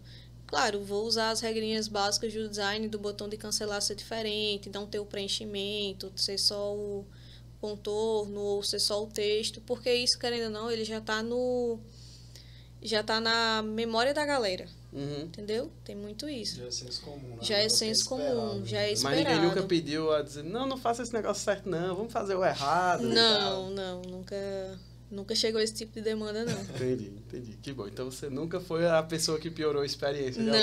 Não, pelo contrário, tem que tentar melhorar, né? Boa. Eu acho que agora vai chegar na hora da gente fazer nossa. Tem, per- tem pergunta aí? Vamos dar uma última checada aqui. Veja. Não, não temos. No YouTube não temos. Boa, deram um monte de coraçãozinho aqui no, no, no, no Instagram. Obrigado, galera. E eu acho que vale sempre lembrar também que a gente tá aqui no. Vai... Quando é o nosso próximo? Rapaz, eu não tenho certeza. Pode ser semana que vem, né? Pode ser semana que vem. A gente avisa. É, Mas lembrando que a gente não tem nenhuma é, finalidade de monetizar o nosso canal da Forrageira, mas a gente tem custo, como qualquer outro canal. Então, se vocês quiserem dar um joinha, dê- na verdade, dê um joinha que é de graça. É, dê o joinha, compartilhe é. também, siga nossas redes sociais, vá lá no Spotify, dê um, dê um grau também no, Boa. na forrageira Sempre de lá. compartilhe com todos os seus amigos, com família, com tia. Banda no corrente no WhatsApp. Se não seguir, é porque não gosta da mãe, essas coisas assim. Podem mandar. Mande e para também, três pessoas. Exatamente. Nos ajude financeiramente se você tiver interesse de manter que a gente, que a gente venha aqui nas sextas, no sábado, no domingo, em qualquer dia, para conversar mais sobre a carreira das pessoas e informatizar mais as pessoas. Então, Total, total. Tem um Pix aí na descrição, mas só, refor- só reforçando, né? Nos ajudem a quebrar a bolha, né? Que a gente... isso é mais importante, inclusive. É, Se, vo- se você não quiser doar, Exato. mas quiser ajudar a quebrar a bolha, É só compartilhar, compartilhe com aquela pessoa que talvez não tenha costume de consumir esse tipo de conteúdo, mas que você acha que vai ser importante, né, pra, pra trajetória dela. Pessoas mais jovens também, gente, não, não se, preocu- se preocupem de tipo, ah, talvez ela não entenda o que eles estão falando, o que eles estão falando. A gente tenta assim ter um cuidado maior para o pessoal, mesmo que não tenha assim uma tenha sido introduzido, né, já numa universidade, por exemplo, ele tem alguma noção do que, é que a gente está tentando conversar aqui. Que uma das ideias é justamente essa, né, tentar direcionar o pessoal que ainda não tem ideia do que, é que vai fazer para que ele tenha uma decisão mais assertiva, né? Então, nos ajudem aí compartilhando para quem você achar que deveria escutar esse tipo de, de, de conversa aqui que a gente tá seus pais, sei lá, olha pai, eu quero fazer computação aqui, o pessoal conversando e tal. Então compartilhe, vamos, vamos quebrar a bolha. É Vamos difícil, mas tem um caminho. E é legal dar feedback também, né? Exato. Galera comentar, dizer, eita, tô total. sentindo falta de tal coisa, tal assunto, tal área. Sugestão. Cara, vamos fazer uma caixinha de sugestão. A gente tem que fazer, vamos né? sim. De horário também, se o pessoal De tá horário. gostando desse horário, se preferem, em, não sei, talvez mais pro final de semana mesmo, talvez no meio, à noite, enfim, né? E aí, ah, a gente tem um, tem um marcado dia 3, mas talvez tenha um antes também. Talvez tenha um antes. Vai ter o de São João, o especial de É, São João especial também. de São João, com o Caracão aí, com Boa, Bruno Dias. boa, boa. No final desse episódio, galera, eles saíram aqui com insights de fazer pesquisa de usuário, É, total, total. Ou seja, funcionou demais esse papo, Renato. Valeu demais. É verdade, aqui foi totalmente influenciado. Quer fazer a pergunta? Não, dê as honras, dê as honras. Ou se Rodolfo preferir Rodolfo. também. Qual a pergunta? Era essa aí. Não, a nossa pergunta de encerramento é sempre direcionada aos estudantes. A maioria deles estudantes. Ou não necessariamente estudante, mas uma pessoa que ou está querendo fazer uma transição de carreira, ou está olhando um pouco para o curso de design e tal. E tem interesse em talvez tentar seguir essa carreira, ou sei lá, quer arriscar. Qual é a dica para essas pessoas? O que é que você acha que elas deveriam começar? Acho que você citou algumas coisas no início, mas talvez fazer um compilado dessas coisas para essas pessoas darem o primeiro passo, ver se, se, se ali é o caminho ou não, o que é que elas podem fazer, por onde começar. Começar colocando arquitetura no SISU, né? É, começa colocando arquitetura no SISU. É, bom, eu acho que primeiro é pesquisar. É, hoje em dia tem muita informação, tem muita coisa. Então, primeiro pesquisar, pesquisa no Google mesmo, vai lá e bota o que é design de produto, o que é UX, qual é a diferença de, de design de produto e UX, enfim, vai explorando as possibilidades. É interessante também sempre conversar com quem já está no mercado, e as pessoas de produto, elas são muito abertas para conversar. Você chegar numa pessoa pelo LinkedIn mesmo, ver ali, pô, pô, gostei do currículo dessa pessoa, é, e, e tentar chamar ali para conversar, bater um papo, trocar algumas mensagens ali pelo LinkedIn, eu acho que dificilmente a pessoa vai ignorar e não vai querer responder, porque eu vejo que a galera de produto é muito tem muito isso de se ajudar a entender, até porque Legal. profissão de produto é é nova, relativamente nova. É, os PMs que vocês veem hoje, que já têm mais senioridade, eles viraram PMs no decorrer. Eles não estudaram para ser PMs. Sabino falou isso aqui, não foi? Então tem muito isso. Então, acho que é importante sempre, sempre tentar conversar com alguém. É, e esses cursos, né? Esses cursos mais simples, esses cursos gratuitos também. Tem muito curso gratuito para para product design, UX design, UI design, que dá para você começar a ter uma noção do que que é, o que que a pessoa, essa pessoa faz, esse profissional faz. E se você já sabe o que é que você quer fazer e quer entrar no mercado de trabalho, cases fictícios. Pega, pega, tem muita, é muito fácil achar também é, portfólio da galera para você olhar, se inspirar, ver como que a pessoa fez, como que ela estruturou um projeto. É, eu no começo tinha muito isso, né? Como que eu vou fazer um portfólio? Como é que eu vou apresentar para uma pessoa? E isso me ajudou muito. Então pesquisar no, no Google mesmo tem várias tem várias formas, tem vários templates, inclusive, de portfólio. Então, se você já está querendo Vou fazer um Nadeco. Boa, Você já você já está querendo é, entrar no mercado de trabalho, investe nisso. Tira um tempo ali do, da semana para olhar um pouco para isso. E é experimentar. É, eu entrei de paraquedas em design, gostei. Comecei a experimentar o mercado de trabalho através do design gráfico. Vi que eu gostava, eu gosto disso, mas não era o que eu queria fazer ali de fato no dia a dia trabalhando. É, tirei esse aprendizado ali e consegui identificar o que era que eu gostava, o que era que eu queria fazer. Então, é experimentar. Sempre experimentar. Sensacional. Ótimas Experimentem, gente. Massa demais. Renale, a gente agradece demais. Sou tendencioso, né, pra falar isso, então vou É deixar até verdade. vocês falarem também, mas muito obrigado. Mas por pode ter agradecer. Imagina, galera. Muito obrigado por ter aceitado o papo. Sem dúvida, como eu sempre falo, a gente tem trazido gente muito boa pra conversar, né, gente? Então, nos ajudem aí a quebrar a bolha mais uma vez. Então, Guga, Guga, você escutou uma coisa que não sabia da história de Renato? escutei, escutei. Va- várias coisas? Algumas coisas, Algumas coisas. coisas. Aí, Talvez ver. a galera não, não esteja entendendo, né? Qual é a relação de Google e Renalo. É tá verdade, todo a mundo não, falou, né? falando aí. É, a gente namora desde os 5 anos de idade, gente. Não, brincadeira. mas faz um tempinho já, faz um tempinho. É, então, como eu vinha dizendo, muito obrigado. Eu tenho certeza que foi muito proveitoso pra quem assistiu, pra quem ainda vai assistir também. E é isso, a gente só tem a agradecer mesmo. Boa. Imagina, Eu, eu vou continuar só agradecendo o nosso Ah, host de hoje também, Rodolfo, que tá aqui já com a gente pela segunda vez, mas vai ter a terceira, a quarta, a quinta, a Rodolfo sexta. agora é host também, É gente. host Se também. acostume, viu? Com, com a cara dele aqui. Por favor. Agora. Obrigado você. vocês, pô. Sempre massa, não só, né, conhecer uma pessoa nova, assim, a história de uma pessoa, pra mim. Tipo assim, é, é- eu gostava de assistir, pessoal que tá assistindo aí, tipo, eu achava muito massa assistir, poder perguntar. Aí o pessoal me chamou pra vir pra cá e, tipo, é muito massa poder interagir com a pessoa, tirar a dúvida na hora. Então, Muito bom. enfim, aprendo muito aqui, é show de bola. Eu que agradeço. Show de bola. E eu também quero agradecer Renale pelo convite. Também meu outro host, Guga. Edgley aqui que tá sempre com a gente. Vitor não veio hoje, ele deu folga. É. E a todos os nossos espectadores do Forrageira de Turing. Mais uma vez, obrigado. Obrigado. Boa, valeu, galera. Eu agradeço também pela oportunidade, né? Essa abertura de falar um pouquinho aqui esse mundo de design para as pessoas. Espero que tenha ajudado alguém. Se não ajudou, Com certeza deve peço ajudar. desculpas. e qualquer coisa também. Como eu falei que a galera de produto é muito aberta no LinkedIn, me chama no LinkedIn também para conversar. olha aí. bola. Trocar uma ideia. Show de Muito bola. bom.